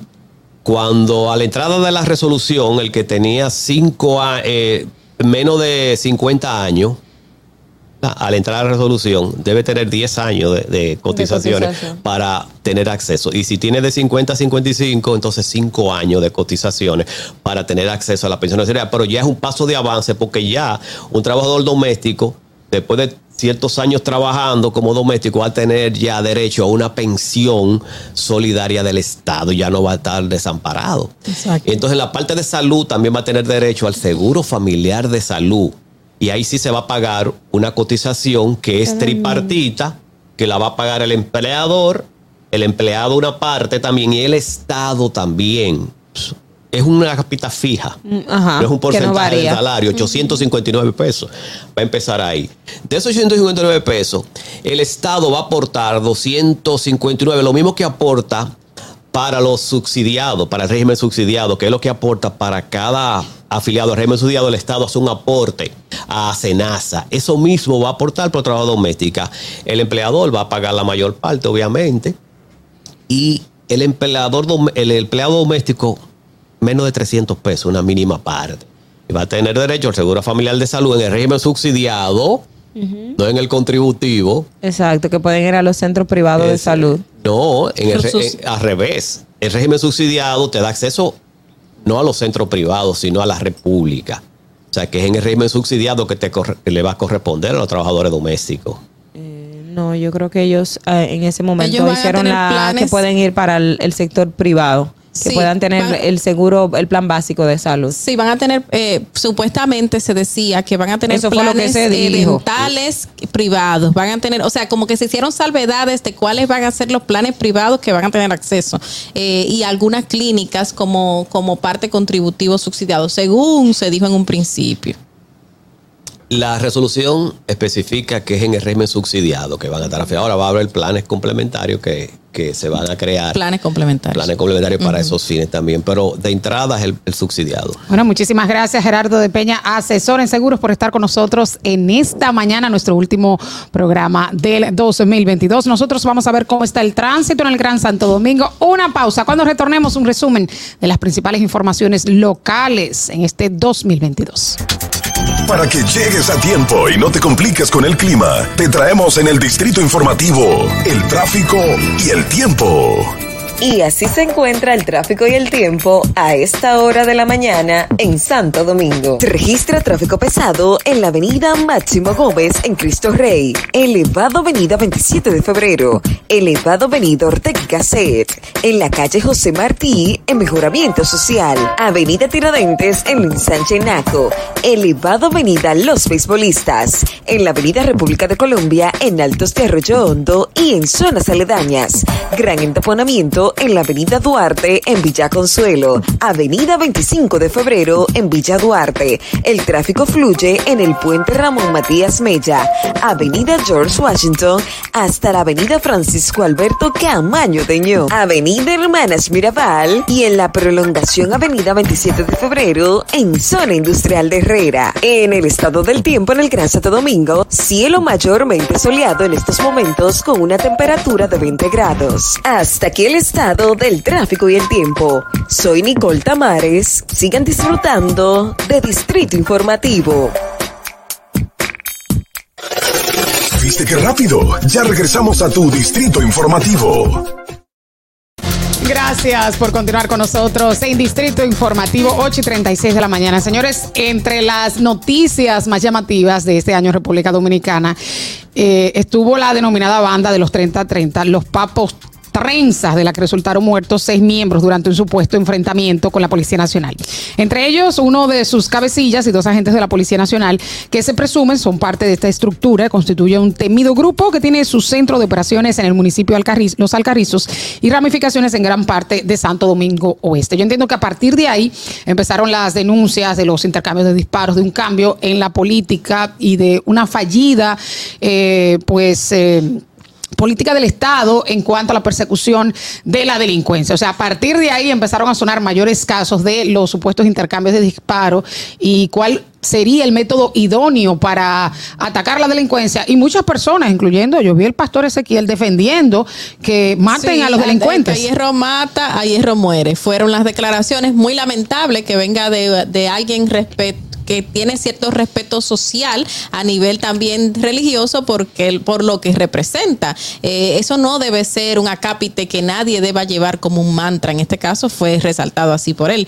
Eh, pero mira, justamente recordamos que ese día que ocurrió este hecho lamentable, pues la gente estaba consternada porque eh, de repente se habla de un intercambio de disparos que se perpetró en los alcarrizos, pero como detalla la población es que llegaron esos agentes policiales y arremetieron contra esta persona independientemente de que son personas señaladas con prontuarios eh, delictivos, muchos buscados, y eh, no era algo que se tenía que tomar como una acción definitiva para eliminar, entre comillas, a, esta, a estas situaciones que se estaban viviendo en los alcarrizos, que fue lo que, a mi entender, y es algo que yo resalté, como que quisieron ponerle la tapa al pomo y decidir, vamos a terminar con esto y lo terminamos así. No es una manera, eso indica que faltan muchas eh, cosas todavía por superar a nivel policial y judicial, porque vemos muchísimos casos eh, bajo una justicia garantista, lamentablemente, donde no se han podido demostrar ciertas situaciones de hechos delictivos y personas salen así a la ligera a los dos y tres días y son sueltas por, por las autoridades judiciales. También la policía,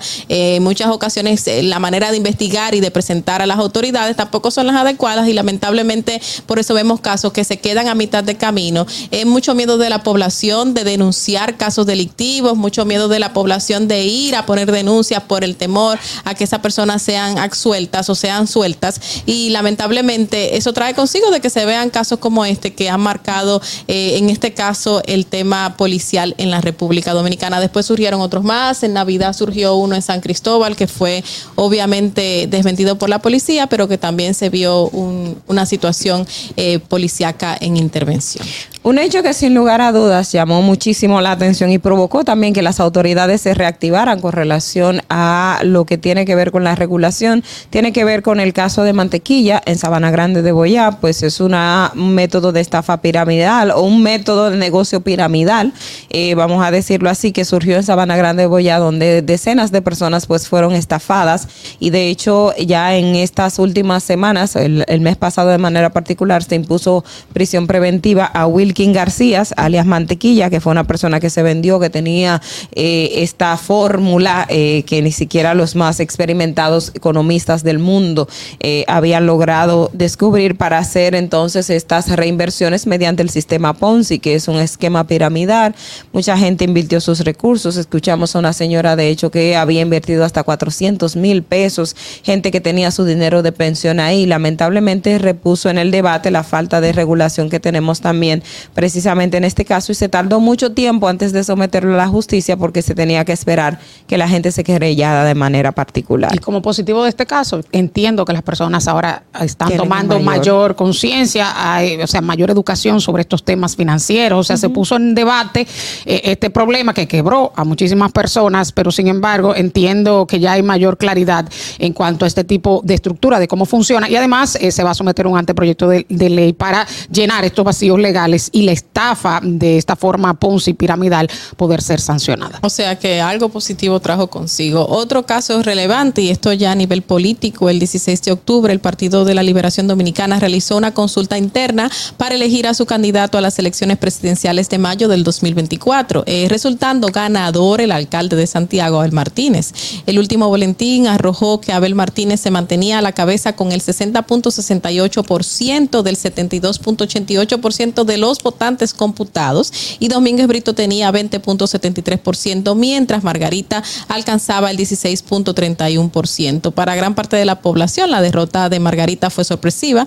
De hecho, la dirigente tardó para felicitar a su compañero de partido y se vieron unas declaraciones un poco, poco halagadoras, valga, valga resaltar eso, debido a que ella misma resaltaba que había sido un poco extraño el hecho de la ventaja que había tenido Abel Martínez. Los expertos habían resaltado de que una cosa es la popularidad pública y otra cosa es interna, que era lo que se obviamente allí se estaba debatiendo y por eso vimos que un 60.68% la ganancia de Abel Martínez. Pero de hecho, Margarita ha sido la gran ausente en este En tiempo posterior a esa elección interna, que para mí fue una violación a la ley electoral, pero fue disfrazada de una consulta interna. Ya Ah, que él lo- es el precandidato. así. bueno, de hecho el exacto. propio el propio PLD ha reconocido que ellos utilizaron este subterfugio jurídico precisamente porque su candidato es el menos conocido para el 2022, para el 2024. También algo importante de este tema del PLD es que ah, de eh, luego de la victoria de Abel Martínez surgió una nueva fracción porque Julio César Valentín ab- abandonó el partido con decenas de dirigentes en Santiago de los Caballeros de manera particular, que es la- el lugar donde Abel Martínez es alcalde, el lugar donde él es eh, eh, también, eh, donde nació, digamos, es eh, el, puesto político ahora en República Dominicana y esta situación que se dio, pues perfectamente también fraccionó al PLD, que uno ya lo ve con la ausencia también de Margarita, se fueron otros dirigentes del PLD, así que eh, en, en términos, en, en resumen, esto es lo que ocurrió en cuanto al Partido de la Liberación Dominicana. Y en un hecho ca- caótico que mm, creo que nadie va a olvidar, el que vive en el Gran Santo Domingo, fueron las grandes inundaciones por las lluvias ocasionadas el 4 de noviembre, que inundaron la capital y otras zonas de la provincia de Santo Domingo. El tráfico, el metro se tornaron caóticos y las escenas de caos se multiplicaron en poco tiempo. Tras días de búsqueda, las autoridades encontraron los cadáveres de quienes perdieron la vida esa noche, entre ellos Jochi Batista, que fue uno de los casos más sonados, quien en medio de las lluvias decidió caminar debido a que su hija de 12 años se encontraba sola. Pero además de Jochi, también repercutió la muerte del joven Lucinski Mojica, capellán de 32 años. Eh, la última vez que sus familiares supieron de él fue el viernes a las 8 de la noche, cuando salió a realizar la entrega de un pedido, pues trabajaba como repartidor en una aplicación de comida. En total se registraron ocho fallecidos debido a las inundaciones de ese día y eso desnudó un tema estructural en República Dominicana del sistema pluvial, de la falta de drenaje, de la falta de conciencia por parte de la población al tirar la basura y de la respuesta, a mi entender, un tanto caótica y lenta ese día. Eh, fue un día que para mí fue terrible en este año. En mi casa, por ejemplo, la casa de al lado, gran parte de la pared se cayó, varias de las paredes, porque había una construcción y se vieron muchos derrumbes en zonas que tú no pensabas que podían derrumbarse, o sea, en zonas de concreto, no de madera ni de zinc, no cerca de cañadas, sino en zonas residenciales. Eso mismo, que no fue una, un hecho que afectó solamente a un extracto bajo, económico o social, sino a toda envergadura, también a personas con poder adquisitivo mayor, porque vimos grandes torres que los centros eh, de parqueos eh, soterrados también se inundaron porque no tenían una escapatoria eh, bien realizada del agua y tampoco un desagüe adecuado. Vimos construcciones que eso indica que las construcciones que se están haciendo aquí no son las correctas porque simplemente una crecida de, por grandes lluvias derrumba algo, una zapata que se supone que tiene que ser la fortaleza de una construcción. Eso indica que también tenemos problemas estructurales en obras e infraestructuras. Eh, algo muy lamentable, 10 fallecimientos. Eh, nadie pensaba que una lluvia en tres horas iba a causar tantos estragos y dejó mucha gente traumada con problemas eh, eh, de, que ya llueve y la gente está más pendiente a meteorología que, y cualquier fenómeno natural que pueda incidir en el país. Bueno, precisamente porque recordamos que para esta fecha, de acuerdo a los meteorólogos, cayó una gran cantidad de lluvia que era impredecible, es decir, en una que en 500 años, algo por el estilo, fenómenos que no son muy usuales y se concentró básicamente en el Distrito Nacional, no en el Gran Santo Domingo. Entonces, por eso también eh, la cantidad de agua que se generó, pues provocó esta situación. Algo que generó una turbulencia internacional, señores, fue el caso del dominicano Josué Medina Vázquez, quien se hizo o se hacía pasar por sobrino del expresidente Danilo Medina, se casó en Dinamarca con eh, quien era ministro de Justicia de ese país y que también iba a aspirar a la candidatura a primer ministro, pues eh, las mentiras de Josué Medina, que fueron descubiertas por medios de comunicación, pues provocaron no solo que eh, su relación llegara al fin, porque al final el político tuvo que admitir que estas mentiras o cuestiones que desconocieron, pues se separaron, sino que él perdiera las elecciones. Él era el virtual primer ministro de Dinamarca, los números en todo momento que él eh, planeaba que Soren Pop iba a ser el primer ministro de Dinamarca y fruto de esas mentiras, pues lamentablemente perdió las elecciones en este año. Y sale de relieve ahí los valores en cada sociedad. Cosas que aquí serían simplistas, como que dijo una Bueno, mentira la, Sí. pareja, en otros países tiene tal valor que puede tumbar una candidatura. Exacto, y el hecho de que él fuera homosexual y su pareja también y fuese una, una pareja homoparental, pues eh, no causó estragos, al contrario, fue la mentira de decir que era el sobrino de un presidente latinoamericano. Una pena eh, que sea recordado y señalado así a nivel internacional, un dominicano que se conoció eh, por sus conocimientos y trayectoria también. Que iba a sentar precedente, de hecho en Dinamarca iba a ser la primera pareja abiertamente homosexual Exacto. en llegar a esa, a esa posición, aunque es un país que hace años reconoce el matrimonio homosexual y también iba a ser un, un relanceamiento del Partido Conservador que tenía como 20 años o más que no llegaba al poder, Qué pero pena. la mentira le, le, le, le costó eso. Miren, señores, el- también el Ministerio de Interior y Policía, recordamos, llegó a un acuerdo con los dueños de bares y restaurantes ante la implementación de medidas de consumo y venta de alcohol en Santo Domingo y Santo Domingo Este. Recordamos que pasamos semanas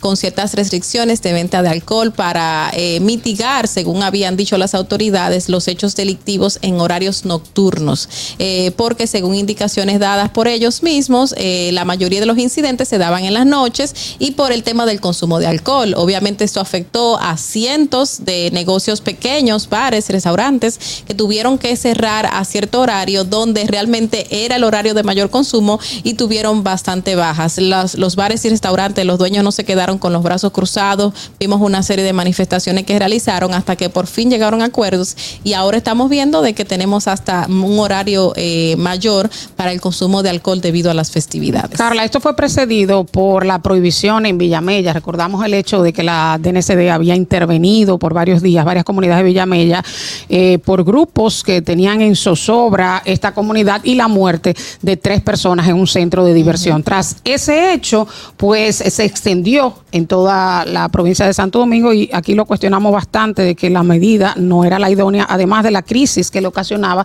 a estas personas, una medida de forma abrupta que ya tenían organizadas las fiestas de Navidad Exacto. y fue en víspera de las Y Navidades. que ya habían salido de un proceso también de pérdidas por el tema de la pandemia, los cierres, los grandes meses en que tuvo que cerrar una gran cantidad de estos locales y perdieron dinero. Al final el ministerio pues tuvo que revocar la medida, eh, llegó a un acuerdo con los dueños de bares y, restaurantes y centros de diversión precisamente porque eh, una cosa pues no tiene necesariamente que ir con la otra. Sin embargo, señores, un tema también que en ámbito de República Dominicana a nivel internacional pues es trascendente, lo ha sido y mi compañera ya Yasmin lo planteó también en su resumen internacional, la crisis haitiana. La crisis del vecino país se agravó durante el 2022, provocó un aumento considerable en el número de personas que migraron hacia otras naciones, incluyendo a República Dominicana. Esto hizo que el gobierno dominicano aumentara las deportaciones de haitianos que se encontraban de manera irregular en el territorio nacional. Solo en noviembre pasado, la República Dominicana deportó 24.894 extranjeros indocumentados, la inmensa mayoría haitianos, según la Dirección General de Migración. Las deportaciones en noviembre superaron a los 4.779 que se dieron en octubre, de acuerdo a las cifras del de, eh, ministerio. También en este 2022 la República Dominicana intensificó en, en materia internacional el lobby, precisamente, o no el lobby, sino el reclamo a nivel internacional de que se intervenga de manera urgente a Haití por los niveles de violencia, por la crisis que se agudizó, la cantidad de personas asesinadas, los desplazamientos. República Dominicana hizo un llamado a la comunidad internacional, fijó posición de que aquí no se van a reconocer o no se van a dar asilos. Nuestro país no tiene la cultura de asilos. Eso es bueno eh, establecerlo, pero el presidente de la República fue enfático en este tema. Eh, a nivel internacional también hubo muchos movimientos con relación a si intervienen o no Haití en términos eh, de fuerza y de hecho República Dominicana ha sido un abanderado de esta propuesta y la sema, el mes hace dos semanas el, en la en el Consejo de Seguridad de Naciones Unidas República Dominicana volvió a plantearlo